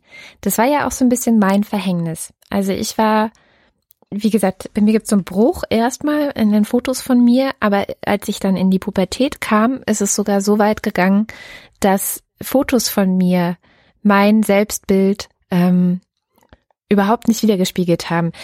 Roland Barthes hat es so ein bisschen so ähnlich geschrieben. Der hat äh, auch Bemerkungen zur Fotografie gemacht habe ich auch vorher extra gelesen, weil ich äh, Roland Barthes auch immer ganz witzig finde, wie der so schreibt. Ich, es tut mir auch leid, ich habe irgendwie nur Männer gelesen jetzt in Vorbereitung auf diese Sendung. Ich habe dafür eine Frau gelesen über Fotografie von Susan Sontag. Sehr gut. Also ja. sein Buch heißt Die helle Kammer, Bemerkungen zur Fotografie. Und er beschreibt es so, ich zitiere. Sobald ich nun das Objektiv auf mich gerichtet fühle, ist alles anders. Ich nehme eine posierende Haltung ein. Ich schaffe mir auf der Stelle einen anderen Körper, verwandle mich bereits im Voraus zum Bild. Diese Umformung ist eine aktive. Ich spüre, dass die Fotografie meinen Körper erschafft oder ihn abtötet, ganz nach Belieben. Ein Bild, mein Bild wird entstehen. Werde ich ein unsympathisches Individuum zur Welt bringen oder einen prima Burschen? Könnte ich doch auf dem Papier gelingen wie auf einem klassischen Ölgemälde mit edler Miene, versonnen, intelligent und so weiter. Ich wünsche, dass mein Bild wandelbar schlingernd zwischen tausend, je nach Situation oder Alter changierenden Fotos stets mit meinem bekanntlich tiefen Ich übereinstimmte. Doch vom Gegenteil muss die Rede sein. Mein Ich ist's, das nie mit seinem Bild übereinstimmt. Denn schwer und unbeweglich und eigensinnig ist schließlich das Bild. Und so ging es mir immer. Das ist ein wunderbares Zitat und das hätte ich sicherlich auch in meiner Diplomarbeit verwendet, die ich schon angemeldet hatte, aber nie geschrieben habe. Das war im Jahr 2010. Ich habe sie nie geschrieben, weil ich anfing, Bücher zu schreiben und ähm, mich für eine Karriere entscheiden musste, ja. Mhm. Aber die, die Diplomarbeit, die war schon angemeldet und das Thema frappierenderweise war Selfies. Hm. Und damals existierte der Begriff Selfie noch nicht. Möchte jetzt nicht äh, für mich behaupten, ihn erfunden zu haben, aber mein Thema waren Selbstdarstellungen in Social Media. Selbstdarstellung anhand von Fotos, die man von sich selbst anfertigt, aber auch von sich anfertigen lässt, um sie in Social Media äh, sprechen zu lassen über sich selbst. Mhm. Also Selbstporträts, die man selber auch lenkt. Wie stellen sich die Leute dar? Und ich habe mir damals eingebildet, ich könnte so eine Art von Typologie erstellen, dass es so bestimmte Arten gibt, Typen gibt, wie Menschen sich darstellen und dass man das so am Milieu auch festmachen kann, dass es eine bestimmte Art gibt, wie sich Proleten aus Polen selbst darstellen, halt immer von einem Auto und immer so mit dem Oberarm nach vorne und so. Und ähm, dass es auch so Selbstdarstellungsmodi gibt von Mädchen mit Migrationshintergrund. Und ja, die gibt es. Aber mittlerweile sind Selfies so allgegenwärtig. Ich wäre heute nicht mehr in der Lage, diese Arbeit zu schreiben, weil es einfach zu viele verschiedene Arten gibt sich selbst darzustellen. Aber diese Typologien gibt es.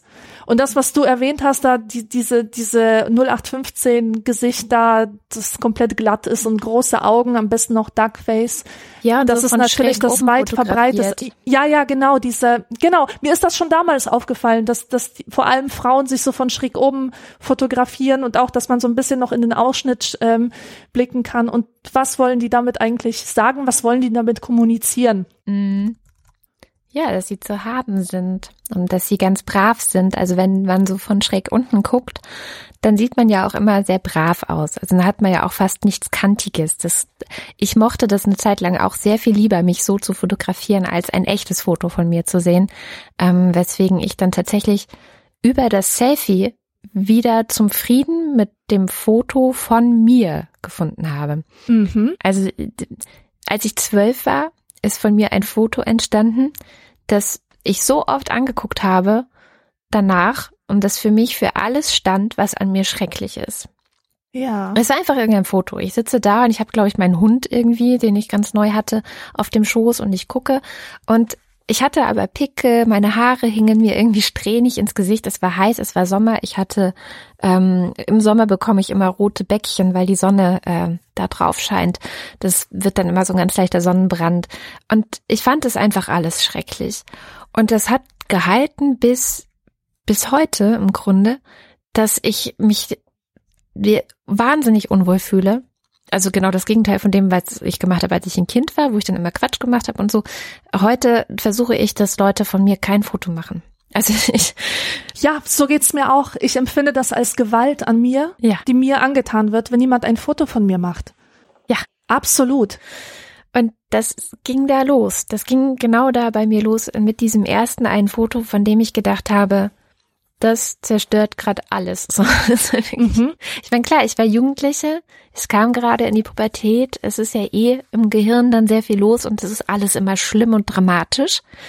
Aber es ist geblieben. Es ist geblieben, dass ich bis heute, also kannst du auch Holger fragen, der ja wirklich sehr gerne fotografiert gerade und alles fotografiert, dass er es kaum hinbekommt, ein Foto von mir zu machen weil ich mich entweder sowieso dagegen wehre oder weil ich dann, sobald ich merke, er macht eins, komplett verkrampfe und nicht mehr entspannt gucken kann, weil es mich sehr, sehr, sehr unter Druck setzt. Ich habe dazu ein Zitat das ist aus Susan Sontags über Fotografie und das geht so. Menschen fotografieren heißt ihnen Gewalt antun, indem man sie so sieht, wie sie sich selbst niemals sehen, indem man etwas von ihnen erfährt, was sie selbst nie erfahren. Es verwandelt Menschen in Objekte, die man symbolisch besitzen kann. Ja. Und wo wir schon dabei sind, ähm, dieses Thema, seine Kinder fotografieren und ins Netz stellen. Mhm Jetzt wäre doch eigentlich eine gute Stelle, das zu diskutieren, oder? Ja, weil man letztendlich genau das auch macht. Also es, grundsätzlich gibt es ja für jeden Menschen, denk, und ich denke, das gilt auch für Kinder, ein Recht am eigenen Bild. Das gibt es, glaube ich, auch mit gutem Grund. Also wenn jemand ein Foto von dir macht und das irgendwo verarbeiten, verbreiten, sonst was damit tun will, egal was, muss er dich fragen. Das muss er einfach, weil das ist ein Bild von dir und du hast ein Recht auf dieses Bild. Und ich glaube, dass es äh, sehr gute Gründe hat, wie wir sie gerade ja auch genannt haben. Also das bist ein Stück weit du oder wenn meine Tochter weint, weil es in die Ritze fällt, weil ein Teil von sich in die Ritze gefallen ist. Ein Bild von dir ist auch ein Teil von dir. Du musst Einfluss darauf haben, was mit diesem Teil von dir passiert. Es ist ein Teil der Selbstbestimmung letztendlich, die jeder Mensch hat. Und ich glaube oder verstehe auch nicht, warum dieses Recht am eigenen Bild bei Kindern aufhören sollte. Und es ist wirklich eine große Mode. Ich beobachte das selbst bei eigenen Freunden, dass sie, ähm, und es ist auch eine große Debatte unter Eltern im Internet, dass sie einfach die Bilder ihrer Kinder ins Internet stellen. Vermutlich ohne die zu fragen. Also und Natürlich, ohne sie zu fragen. Es kann mir keiner erzählen, dass der zwei, drei, vierjährige Junge da gefragt wurde und ausreichend informiert wurde, so dass er jetzt mündig genug ist, um, um dazu Stellung zu beziehen. Ja. Ja, eben, das kommt ja dann noch dazu. Also du müsstest ja eigentlich dem Kind sagen, was ist die Tragweite dessen? Genau. Wenn ich ein Foto von dir auf Facebook stelle und es nicht gerade nur im Familienkreis teile, was man ja machen könnte, sondern mit all meinen Freunden, dann habe ich darüber, was mit diesem Bild passiert, übrigens gar keine Kontrolle mehr. Es könnte sein, dass ähm, die Nazi-Partei aus äh, Polen das Bild für ihren Wahlkampf benutzt. So das sagst du deinem Kind ja wahrscheinlich nicht, sondern ja. du sagst, guck mal, wie nett du hier aussiehst. Das zeige ich meinen Freunden. Und das finde ich wirklich, ich finde es schlimm. Also ich finde. Das, es ist schlimm. Ich habe mich auch vor der Sendung mit meinem Freund darüber unterhalten. Wir haben uns so ein paar widerliche Accounts angeschaut auf Instagram, wo Mütter ihre Kinder als Lifestyle-Produkt äh, sozusagen präsentieren oder als Deko-Gegenstand, immer solche, solche niedlichen Bilder von Füßchen und so weiter. Das hat uns irgendwie ein bisschen angewidert. Wir haben uns darüber unterhalten, was eigentlich stört uns daran so sehr. Und da hat mein Freund gesagt, dass das für ihn so eine Entweihung des häuslichen Raums ist. Ja eigentlich ist dieses häusliche familiäre, das sollte ein Ort sein, der eben geschützt ist vor dem permanenten Zugriff von außen. Wir sind schon sowieso datenschutztechnisch äh, überall bedroht. Wenigstens dieses Haus, diese Wohnung, in der man lebt, das, was man als Familie erlebt, sollte doch geschützt sein vor dem Zugriff von irgendwas, ja. Ähm, die Leute wehren sich total, wenn irgendwelche Infos über sie äh, besessen werden von Banken, von, von Stadtbibliotheken oder so, aber sie stellen freiwillig einen Teil ihres privaten Lebens aus und machen ihn angreifbar. Und ich möchte nicht, dass mein Kind sich unsicher fühlt, weil es jederzeit fotografiert werden könnte. Ich sehe das ähm, an einer äh, kleinen Freundin von mir, die ist zehn Jahre alt und wenn die bei uns zu Besuch ist und mein Freund macht irgendwelche Fotos, aber nur für uns, mhm. nur für uns sind die, ja, damit wir uns dran erinnern, wie wir da zusammen irgendwas gebacken haben, dann guckt die immer so nach hinten und wir spüren, dass die ganz genau weiß, dass sie fotografiert wird. Die hat diese diese ähm, Haltung aus der Schule wo die Kinder auch ständig Fotos von sich machen und sie gegeneinander verwenden. Krass. Äh, also man macht irgendwie, die Kinder machen Fotos von sich auf dem Schulhof oder kleine Filme, um sich dann über sich gegenseitig lustig zu machen.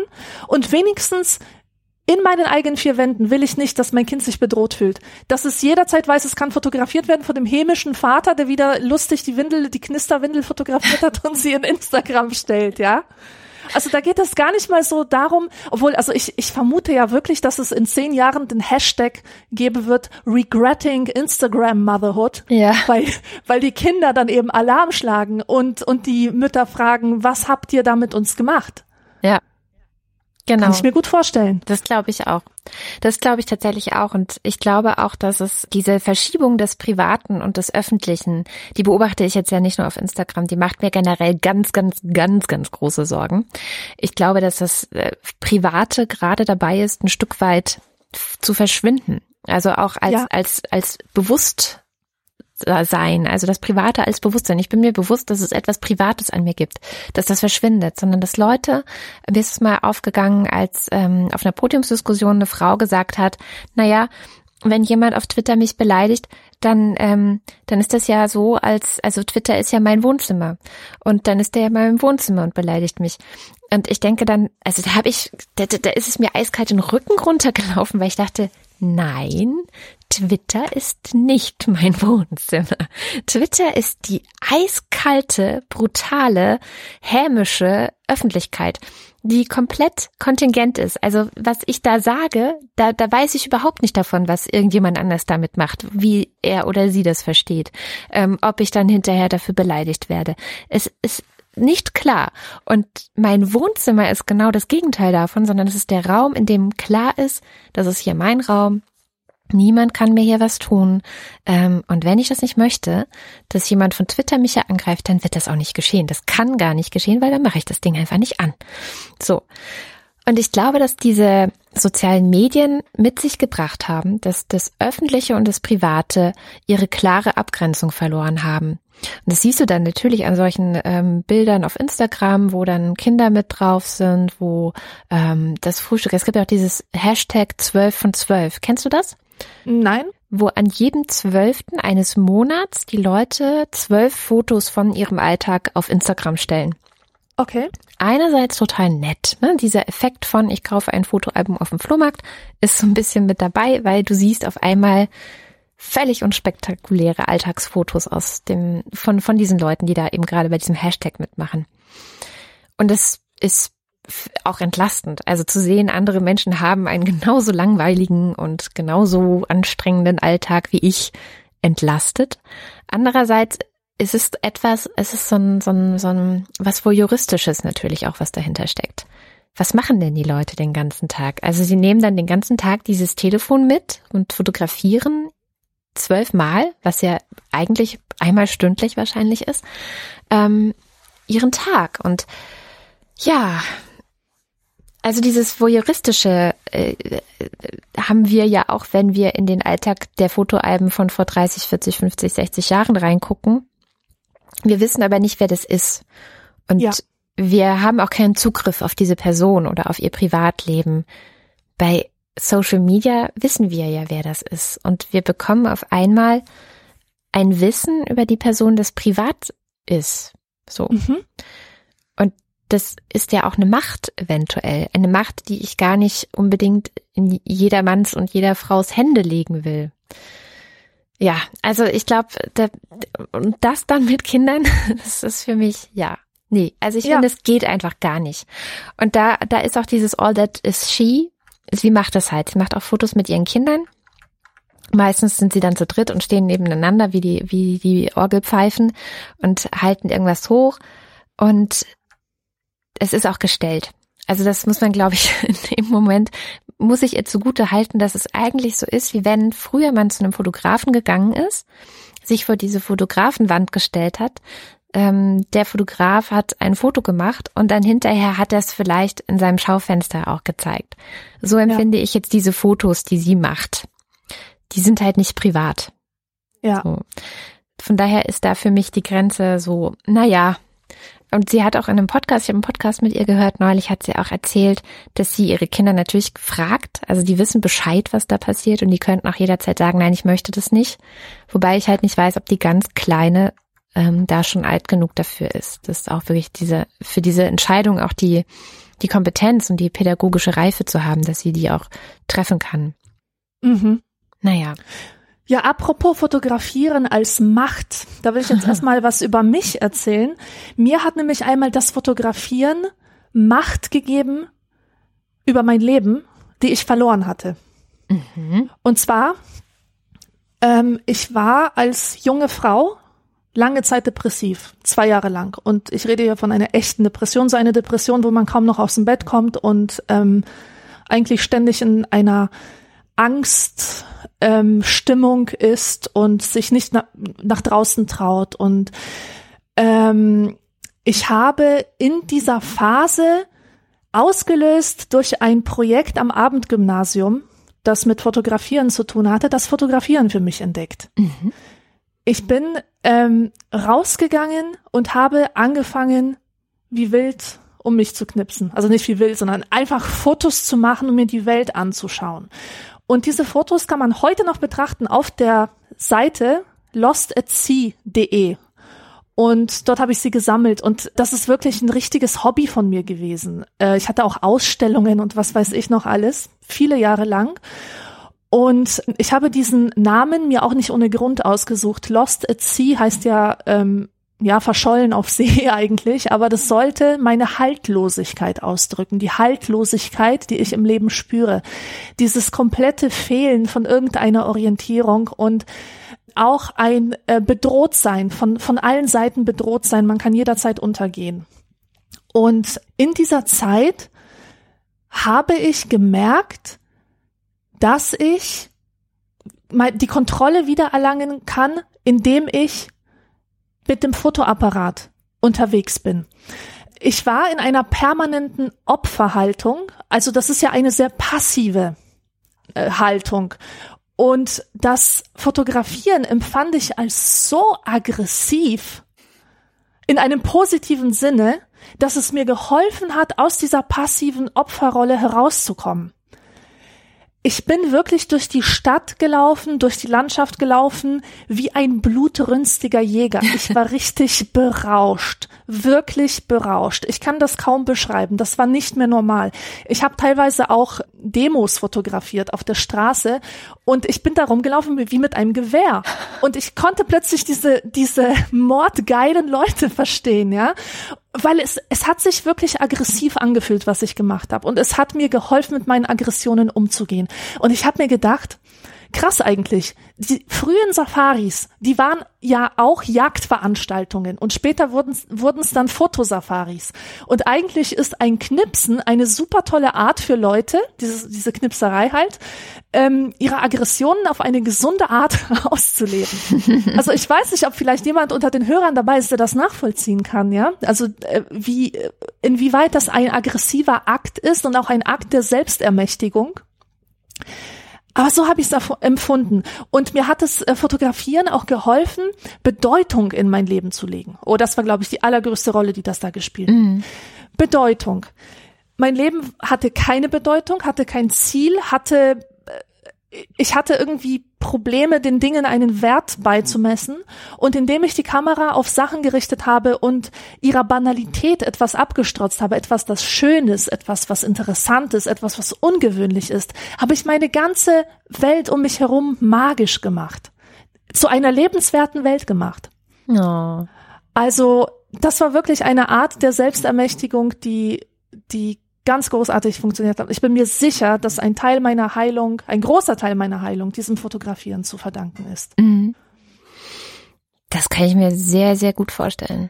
Also wirklich auch, wie du es beschreibst, dass du auf der Jagd warst. Das beschreiben ja viele Fotografen, das oder Menschen, die, die sich dieser Fotografie so hingeben auch, dass sie eigentlich auf der Jagd sind, ähm, die nerven dann auch manchmal, weil wenn du mit ihnen unterwegs sind, äh, bist, bleiben sie plötzlich stehen und müssen jetzt irgendwie unbedingt noch dieses eine Foto mitnehmen, weil sonst, sonst geht's nicht. Also man muss das. Na klar. Das muss, das muss.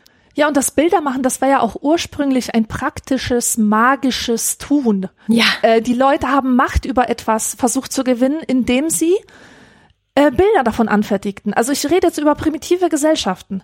Die haben ein Bild gemacht und dieses Bild war eine Manifestation ein und derselben Energie. Mhm. Und die Mächte und die Geister, die waren in diesen Bildern drin.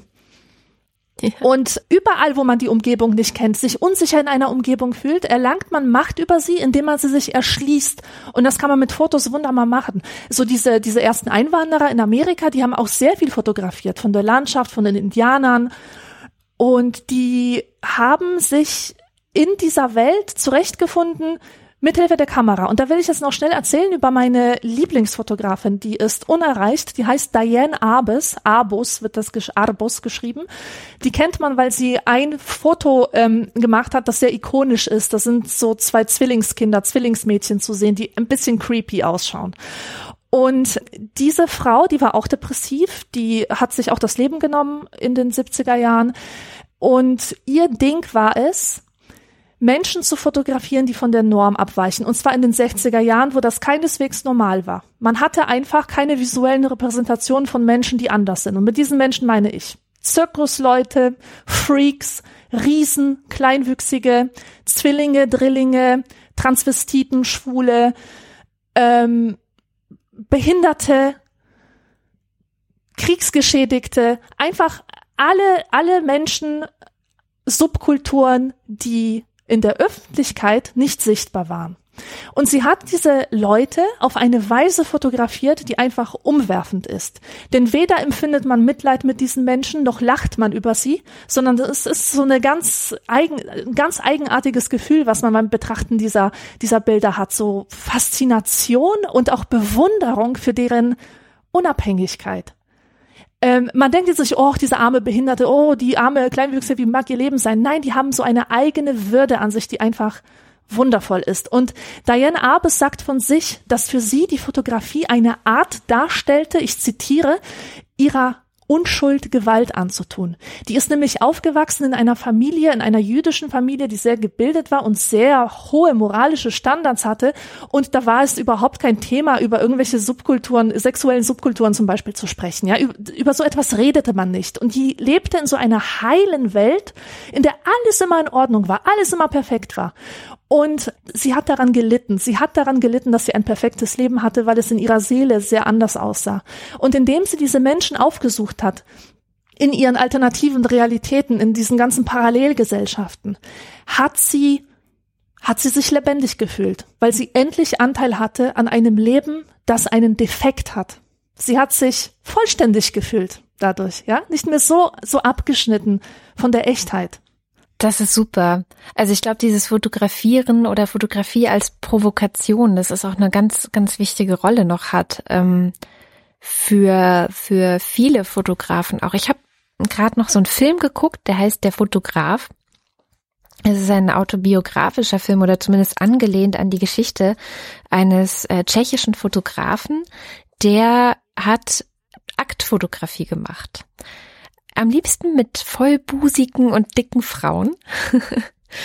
und in seiner Wohnung, mit denen er dann aber auch noch geschlafen hat. Also es war so ein so ein Mix aus äh, alles extrem sexuell aufgeladen in seinem in seiner Wohnung, wo er das gemacht hat, aber auch in seinen Bildern, die er dann meistens hat er auch äh, oder oft hat er die dann auch noch mal mit dieser Fototusche. Ne? Es gibt ja diese Tusche, mit der man früher Fotos dann noch entweder retuschiert hat oder aber ähm, bestimmte Farbelemente stärker gemacht hat. Und das hat er eben dann auch noch per Hand hinterher gemacht, die Lippen rot und also so dass das stärkere farbliche Kontrast noch drin ist. Und die die Provokation, die er da gemacht hat, war ja gleichzeitig auch die Kunst. Es ist ja auch so, dass Kunst immer so ein bisschen versucht, an die Grenzen zu gehen. Und Künstler, Künstlerinnen erleben ja oft durch ihre Arbeit, dass sie die Erlaubnis bekommen, frühere Grenzen doch mal zu überschreiten. Ganz genau so war es auch mit der Diane Arbus. Ja. Das sagt sie auch in einem Interview, dass ihr, dass das ein Freischein war. Sie konnte alles tun, was sie wollte. Ja. Ja. Und das kann dieser Mann in diesem Film im Grunde auch. Also es, äh, er hat natürlich auch Probleme dadurch, aber die Probleme haben vielleicht auch mehr mit seinem Alkoholismus zu tun als mit ähm, den Bildern, die er macht und äh, vielleicht auch mit dem restlichen Lebensstil. Das vermischt sich bei ihm halt alles auch total. Und er rechtfertigt dann natürlich auch, oder er benutzt die Kunst auch als Rechtfertigung im realen Leben teilweise ein Arschloch zu sein, ja, kann man auch sagen. Das gibt es mhm. bestimmt auch etwas häufiger. Und bei dem Thema Aktfotografie ist mir dann gerade noch gekommen, dass es sowas ja auch gibt für den privaten Bereich. Kennst du diesen Trend bei Frauen 50 plus? Sich mit Rose zwischen den Zähnen. So ungefähr. nee, erzähl weiter, führ bitte weiter aus. Naja, es ist ja schon ein Phänomen. Zumindest nehme ich als, als solches wahr und vielleicht können Leute, die das hier hören, ähm, ihre eigenen Eindrücke beschreiben. Ich kenne das aus, aus ganz normalen, also Familien jetzt. Ähm, wir jetzt nicht von Schauspielern reden oder sonstigen Stars oder so, sondern ganz normale Menschen. Deine Tante, ähm, eure äh, Sch Schwägerin, Nachbarin. ja Nachbarin, die Frau, die bei euch zu Hause ähm, putzt oder auch die Lehrerin eures Kindes, ja. Also egal wer, ganz normale Menschen haben offenbar das Bedürfnis, mh, für den privaten Gebrauch, also meistens dann für ihre Partner, Aktfotos anfertigen lassen von sich.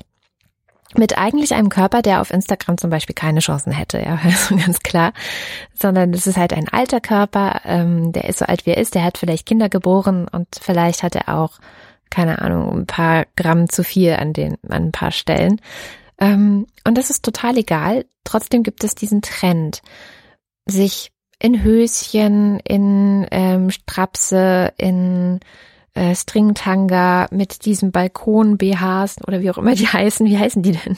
Äh, wo du ja, doch, die, die heißen so ähnlich. Ich weiß, was du meinst. ja. Und die Po-Ritze oder die, die Po-Rundungen, also alles natürlich auch in einem sehr freundlichen Licht. Das ist wahrscheinlich die eine, die eine Motivation, das zu tun, dass wenn du so an dir selber runterguckst im Bad vor dem Spiegel, hast du jetzt nicht immer das freundlichste Licht. Und vielleicht ist es ganz schön, das Ganze nochmal in einem freundlicheren Licht zu sehen. Aber ich glaube auch, dass es sehr viel damit zu tun hat, sich seine eigene körperliche und auch ein Stück weit sexuelle Attraktivität nicht wegreden zu lassen. Das ist zumindest mhm. die Hoffnung, die ich da habe, dass es ähm, eine, eine Motivation sein könnte. Sondern zu sagen, ich bin attraktiv und das ist einfach so. so. Und da mache ich jetzt Beweisfotos von. Also ich meine, das Foto als Beweis ist ja auch nochmal ein ganz interessanter. Oh ja, das Foto als Beweis, darüber sollten wir eigentlich auch mal reden, über die Objektivität des Bildes. Ja. Äh, denn, also interessant finde ich, dass, dass das Foto, das ist auch wieder so, ein, so eine sehr ambivalente Sache. Es ist ja wirklich angesiedelt zwischen Kunst und Dokumentation. Ja. So auf dem Schnittpunkt. Es wurde seit jeher immer das Foto als Beweis hergenommen. Siehe Pixel didn't happen. Gibt es Bilder davon? Ist es wirklich passiert? Und natürlich die Leute, die ähm, Fotografie ein bisschen naiv kritisiert haben, die haben gesagt, Fotografie ist keine Kunst, sondern es ist einfach nur äh, Abbild von, von irgendwas. Also seelenlos, es fließt nichts eigenes ein, aber es fließt jede Menge ein. Und vor allem bestätigen Fotos ja immer auch das Bild, was der Fotograf von seinen Subjekten hat. Es gibt eine, ein wunderbares Fotoprojekt, uralt schon, aus den 20er Jahren des 20. Jahrhunderts von August Sander. Der hat sich gedacht, dass er die gesamte deutsche Gesellschaft der Weimarer Republik festhalten möchte auf Hunderten von Fotos. Und er hat alle möglichen Schichten und Menschentypen fotografiert.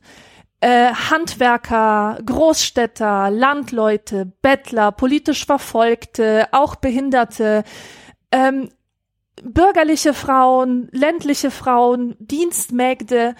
Und es ist wunderbar, wirklich, wie er diese Leute zeigt. Aber die Art, wie er sie zeigt, bestätigt nochmal die soziale Struktur. Zum Beispiel Menschen von einem hohen Status porträtiert er vor einer weißen Leinwand und es reicht eigentlich schon, wie sie aussehen, wie sie gekleidet sind. Das spricht halt für sie. Ja, das, die brauchen nichts mehr. Und die armen Leute, die brauchen immer den natürlichen Hintergrund. Immer auf dem Feld oder äh, während sie halt ihre Arbeit verrichten. Und der Hintergrund muss sozusagen für sie sprechen, weil sie keine Individualität haben. Also er hat sozusagen die Leute so gezeigt, wie sie auch gesellschaftlich gesehen wurden und hat sie hat sich nicht irgendwie bemüht, dann noch eine zusätzliche Ebene ähm, reinzubekommen. Kann man es ihm zum Vorwurf machen? Ich weiß. Wahrscheinlich nicht. Nee. Wahrscheinlich nicht. Aber er hätte es auch anders machen können. Ich will einfach nur sagen, dass der Blick auf die Menschen ähm, gleichzeitig auch sozusagen sie festschreibt. Das ist immer eine Festschreibung. Und es gibt ja genug Beispiele aus der Fotogeschichte von Fotografen, denen es nicht gereicht hat, einfach nur Armut abzulichten. Sie haben die Armut erstmal so arrangiert, dass sie fotogen wurde. Mhm. Ja, dass sie den Erwartungen entsprach, die die Leute daheim von dieser Armut haben. Auch bei den Indianern ist sowas passiert. Am Anfang war dieses Fotografieren einfach nur von Neugier, von, von Interesse, von Forschungsgeist getragen und später kamen Touristen, die einfach nur Fotos von den Indianern machen wollte und, wollten und die haben die Indianer auch so zurecht positioniert, sie so ihre rituellen Handlungen ausführen lassen, dass es einfach gut auf dem Foto aussah. Ja. Also wo ist da noch die Wahrhaftigkeit? Ja, das stimmt. Ja, es ist ganz schwierig. Also es, ähm, dieser, dieser Effekt Sartre spricht da von der Existenzsetzung, die die Fotografie macht. Also sie setzt mhm. eine Existenz. Sie, sie sagt, das existiert und das setze ich jetzt so hin. Ja, ja. Und das wird natürlich gerne benutzt. Also mm, wenn man sich anguckt, zum Beispiel die Fotos vom Kriegsende 1945, was für Fotos die amerikanischen Soldaten dann gemacht haben in Deutschland. Mhm. Das finde ich ist ja das, was das klassische Beweis, also der, der, der, der Klassiker des Fotos als Beweis. Da gibt es wirklich die krassesten Fotos, zum Beispiel aus den KZs, ähm, wo äh, wo du Waggons siehst oder, oder LKW-Hänger, oh ja. wo Menschen einfach drauf gestapelt sind oder mhm. so. Also wirklich dieses Grauen, was die US-Soldaten vorgefunden haben, das haben sie zu, in großen Teilen, was ich auch sehr gut finde, auch festgehalten. Ähm, und das finde ich deswegen sehr gut, weil wir dadurch einfach auch Beweise haben. Wir wissen, dass es passiert ist. Es ist etwas, was mhm. wir diesen Holocaust-Leugnern immer, immer und immer wieder geben können und sagen, guck hier, es gibt Bilder davon und das ist wirklich passiert. Mm, auf der anderen Seite und das, da springe ich jetzt ein bisschen in der, in der Zeit. Äh, ich hatte vor ein paar Jahren in meinem Studium auch der Soziologie, nein, Sozialwissenschaft, aber es ist Soziologie und Politikwissenschaft, einen Kurs, ähm, der drehte sich um die, um das Bild in der Kriegsführung, also die Rolle von Bildern im Krieg. Und klar, hast du zuerst hast du diese klassische Kriegsfotografie, also wo einfach Sachen festgehalten wurden und sich gar nicht so viel Gedanken darüber gemacht werden konnten auch. Ähm, wie könnte ich vielleicht mithilfe von Bildern ähm, auch manipulierend in den Krieg eingreifen? Aber mhm. spätestens im Vietnamkrieg dann gibt es ja dieses ganz ähm, berühmte Foto von dem Mädchen, das schreiend die Straße runterläuft, ähm, nackt. Diese Napalm, genau, Napalm-Geschichte. Diese ja. Napalm-Geschichte. Mhm. Spätestens dort kann man beobachten, dass ein einziges solches Foto abgedruckt auf einer Zeitung alles ändern kann. Also dieser, ja. ab dem Moment, an dem dieses Foto existierte, war dieser Vietnamkrieg eigentlich quasi gelaufen. Ja. Ähm, die Debatte hat sich völlig gedreht. Die Menschen in, in den USA, in dem, Heina, in dem Heimatland, waren entsetzt, weil die Gewalt des Krieges ein Gesicht bekommen hat. Und auch noch das eines so kleinen Mädchens, ja. Genau. Susan Sontag schreibt auch über dieses Foto. Sie sagt allerdings, dass dieses Foto erstmal auf ein politisches Bewusstsein treffen musste. Also es musste zuerst diese politische Grundhaltung, ein bestimmtes Bewusstsein in der Bevölkerung da sein, damit dieses Foto funktioniert. In anderen Kontexten wäre es wahrscheinlich untergegangen. Es ist sowieso schon erstaunlich, dass das Foto ähm, gezeigt wurde. In vielen ähnlichen Situationen welche so, werden solche Bilder ja ähm, mit gutem Grund, also mit falschem, mit, mit bösem Grund unterdrückt, weil sie einfach nicht zu der Ideologie der Kriegsführenden passen. Genau. Und das ist ja noch die positive Seite, aber natürlich haben die USA zum Beispiel daraus gelernt, dass Fotos auch eine Art ja, Kriegsentscheider oder Kriegswaffe oder wie auch immer sein können. Und dass die Manipulation solcher Fotos, also sicherzustellen, dass solche Fotos zum Beispiel gar nicht erst irgendwie an die Öffentlichkeit kommen oder ähm, sicherzustellen, was für Fotos an die Öffentlichkeit kommen. Wenn ich zum Beispiel einen Feind habe, nehmen wir jetzt an, es nehm, gehen wir zurück in diese Zeit, nehmen wir an, Vietnam ist der Feind der USA gewesen in dem Moment und daran hat natürlich keiner gedacht, aber wenn sie Fotos gebracht hätten, wie in Vietnam Menschen von, also wie die Vietnamesen zum Beispiel Kriegsverbrechen begehen, kleine Kinder foltern, ähm, Katzen in den Brunnen werfen oder so, dann hätten sie das ja genau umgekehrt einsetzen können. Und das ist was, wo wir heute sind.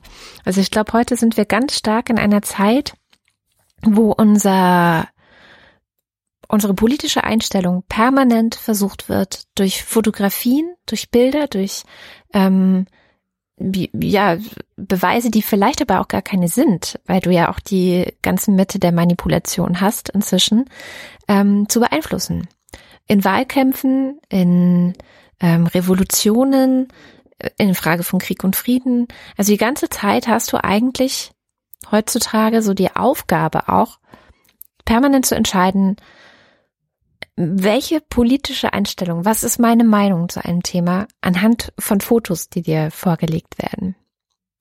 Das mhm. jüngste Beispiel, was ich jetzt gerade habe, ist, ähm, dass es ein Foto gibt von der von dem Grußwort, das Donald Trump in Yad Vashem hinterlassen hat, als er, also, als er in Israel war, hat er eben auch an dieser Gedenkstätte in Yad Vashem ein Grußwort hinterlassen. Und da geht jetzt gerade das Foto von diesem Grußwort um die Welt, weil er es wirklich geschafft hat, in 88 Zeichen zu sagen, dass es total great war, irgendwie da zu sein und äh, seine Freunde dabei haben zu können. Und ähm, ja, ist halt einfach furchtbar, du siehst es und denkst aber sofort, also du hast sofort eine Meinung, du hast sofort eine Haltung. Mhm. Und genauso geht es auch, wenn du Bilder aus, aus dem Krieg siehst oder wenn du Bilder siehst, ähm, zum Beispiel aus der Ostukraine, wo gerade ein, ein, Krieg ist, oder wenn du Bilder siehst aus, aus afrikanischen Ländern, wo gerade Hungersnöte sind, wo Kinder diese, diese Riesenbräuche haben, die sie ja vor Hunger bekommen. Ähm, das ist das manipuliert dich oder versucht die ganze Zeit dich auch zu etwas zu manipulieren. Und deswegen ist es zum Beispiel verboten, ähm, das, kennst du das DZI-Spendensiegel? Mm -mm. Also so ein kleines Siegel, was das äh, Deutsche Zentralinstitut für irgendwas vergibt, DZI, ähm, für Spendenorganisationen, Brot für die Welt, wie heißen sie alle, Miserior und so weiter und so fort, das Rote Kreuz. Alle diese Organisationen, die zum Beispiel auch in afrikanischen Ländern sind und da ähm, Entwicklungshilfe vor Ort machen oder Schulen bauen oder Mädchen helfen oder so, ähm, die bekommen dieses Siegel nicht, wenn sie in ihrer Werbung solche Bilder zeigen von Kindern, die ausgemergelt sind oder so. Ah, mhm. Weil da, die sagen, also das DZI sagt, damit soll Druck aufgebaut werden auf Spender. Damit sollen die sozusagen erpresst werden, dass sie Geld geben müssen, weil sie mhm. sich sonst ja mitverantwortlich machen für den Tod zum Beispiel eines kleinen Mädchens in, im Kongo oder so. Ja, die Frage, die ich mir allerdings stelle, ist, ob solche Fotos wirklich noch irgendeine Wirkung zeigen oder ob wir da nicht längst schon komplett übersättigt sind. Denn das war nämlich die Diskussion in den 70er Jahren schon inwieweit Kriegsfotografie überhaupt moralisch vertretbar ist, und zwar in dem Sinne, dass wir das Leid anderer, wir, die erste Welt, die weißen Privilegierten, dass wir das Leid anderer ästhetisieren und aus dem Leid noch Genuss ziehen. Mhm. Ist es überhaupt moralisch vertretbar, Bilder des Leids zu betrachten? Das, es macht es nicht leichter, dass Kriegsfotografen tatsächlich auf eine wunderschöne Art fotografieren. Man kann das nicht anders sagen. Die Komposition ist einwandfrei. Es gibt immer super interessante Blickwinkel und so. Aber ist es richtig? Ähm, hier auch wieder ein Zitat von Susan Sontag. Das Gefühl, verschont zu sein vom Unheil, verstärkt das Interesse an der Betrachtung von Bildern des Schmerzes und indem man sie betrachtet, verstärkt sich wiederum das Gefühl, dass man selber verschont geblieben ist. Also was eigentlich, was eigentlich äh, wecken diese Bilder in uns? Ist es wirklich ein, oh mein Gott, ich muss mich engagieren, ich muss jetzt etwas tun? Oder ist es ein, puh, Gott sei Dank bin ich in Sicherheit? Das gleiche, was man spürt, wenn man sich einen Horrorfilm anschaut. Ja. Und das hängt auch davon ab, wie verbreitet Bilder sind. Bilder schocken, wenn sie neu sind. Diese Bilder von, von den KZs, die waren ein Schocker. So etwas hatte die Menschheit noch nie gesehen.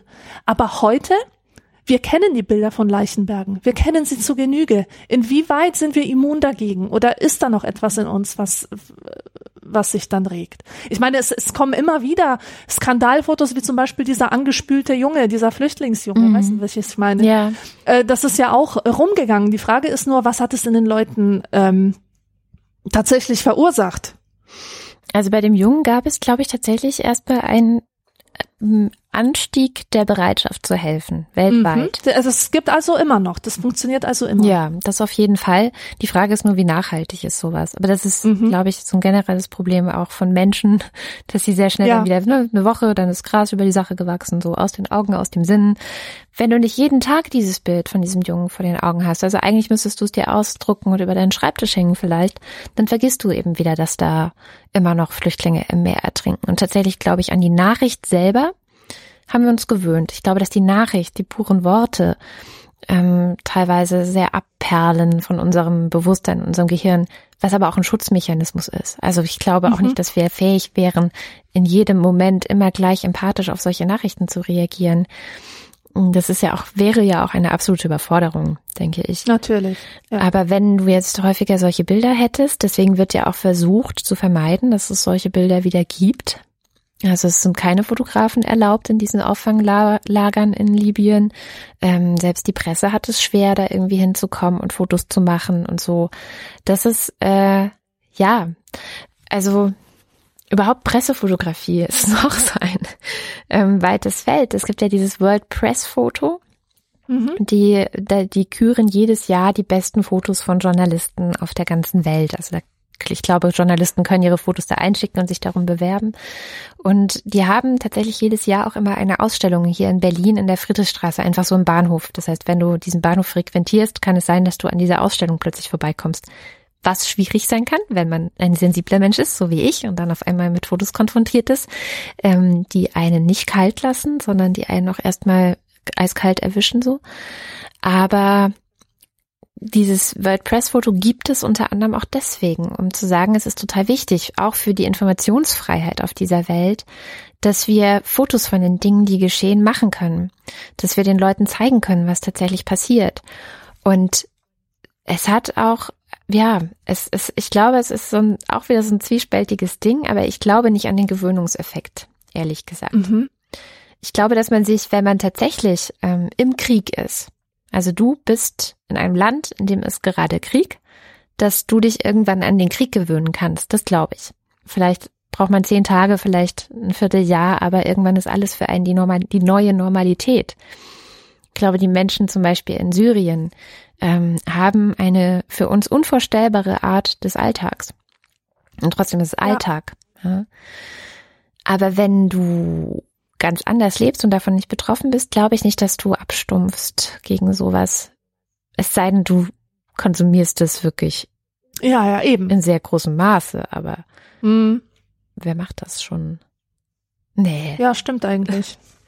Okay, also bleiben wir optimistisch bei dieser Sache. Ich bleibe da auf jeden Fall optimistisch. Ich würde jederzeit immer die Pressefotografie auch verteidigen, als auch eine, eine Macht und eine Gewalt gegen politische Repression auf der ganzen mhm. Welt. Also die Bilder auch aus Guantanamo, die dann ja doch manchmal irgendwie rausgekommen sind, die Leaks von Chelsea Manning, ähm, die gezeigt haben, wie im Irak die US-Armee im Irak vorgegangen ist. Diese ganzen Sachen, ich, ich halte die für unglaublich wichtig. Ja. ja. Tja. Jetzt bin ich echt erschöpft, ehrlich gesagt. Ich auch. Ich habe jetzt auch, aber auch alles gesagt, was ich im Kopf hatte zu diesem Thema. Ja, dann müssen wir jetzt mal gucken, wie wir unter dieses ganze ganze Riesenthema vielleicht nochmal so einen Schlusssatz finden. Ähm, ich kann nur kurz zusammenfassen, was wir alles besprochen haben. Ja, gerne. Wenn du das, oh, ich wäre dir so dankbar. Okay. Wir haben jetzt also sehr ausführlich über viele Erscheinungsformen der Fotografie gesprochen, über Dokumentarfotografie, über Porträts, über ähm, Selfies, über die Bilder des Alltags, die wir jeden Tag auf Instagram sehen und auch vielleicht selber einstellen. Wir haben äh, diskutiert, inwieweit Fotos objektiv sein können oder Ausdruck der Vorurteile des Fotografen sind. Äh, die therapeutische Funktion des Fotos haben wir gehabt und haben auch noch ein paar interessante Fotografen kennengelernt, etwa August Sander oder Diane Abes. Ja, und ich denke, dass wir das Thema jetzt durchhaben. also ich bin durch. Und, und dass wir auf jeden Fall aber auch noch viele schöne Ansätze haben für Leute, die sich noch vertiefen möchten in das ein oder andere äh, Subthema. Genau, und wer sich ganz praktisch an die ganze Sache ranwanzen möchte, ähm, ich hatte ja schon gesagt, der Chris Marquardt hat meinen Freund verführt zur Analogfotografie und der hat auch einen eigenen Podcast, der heißt Absolut Analog wo, wenn man dazu hat, die sind auch relativ kurz, die Folgen, ähm, ist einfach ja um, um die Wiederentdeckung dieser für uns doch sehr fremden Art der Fotografie geht. Also dieses, ich mache ein Foto und muss aber warten, bis ich erfahren kann, ob das überhaupt so geworden ist, wie ich denke. Und vielleicht habe ich bis dahin sogar schon vergessen, dass ich dieses Foto überhaupt gemacht habe und werde überrascht, mhm. dass es mhm. dieses Foto überhaupt ne, diese ganzen Effekte von früher. Auf jeden Fall eine sehr, ein sehr nettes äh, Hobby, glaube ich, mit dem man auch schöne, schöne Sachen machen kann. Ja, und ansonsten Ansonsten sollten wir eigentlich noch verraten, wie man uns unterstützen kann, oder? Ja, weil stimmt. diese Möglichkeit gibt es jetzt. Es gibt diese Möglichkeit und zwar findet ihr auf der Seite anekdotischevident.de jetzt einen kleinen Menüpunkt, der heißt geben. Und da seht ihr, wie ihr uns Banküberweisungen äh, geben könnt, wie ihr uns auch auf Steady unterstützen könnt. Ihr findet unsere Amazon-Wunschlisten und ähm, die die Möglichkeit über PayPal auch zu spenden. Also für jeden sollte jetzt für was dabei was sein. Dabei, ja. Und wir freuen uns auch über über jede Spende, über jede kleine Aufmerksamkeit, denn ohne euch wäre das alles hier nichts. Muss man ja auch mal sagen. Absolut. Ja, dann äh, entlassen wir euch jetzt mit einem Kopf voller Bilder bis zur nächsten Sendung. Ich würde als abschließendes Wort vielleicht nur sagen, ich glaube, die Welt ist einfach eine fotografische Welt nach dieser Sendung. Ja. Pictorial Turn oder so. Genau. Ist das so ein Stichwort? Okay. Dann bis zum nächsten Mal. Tschüss. Bis zum nächsten Mal. Thank you.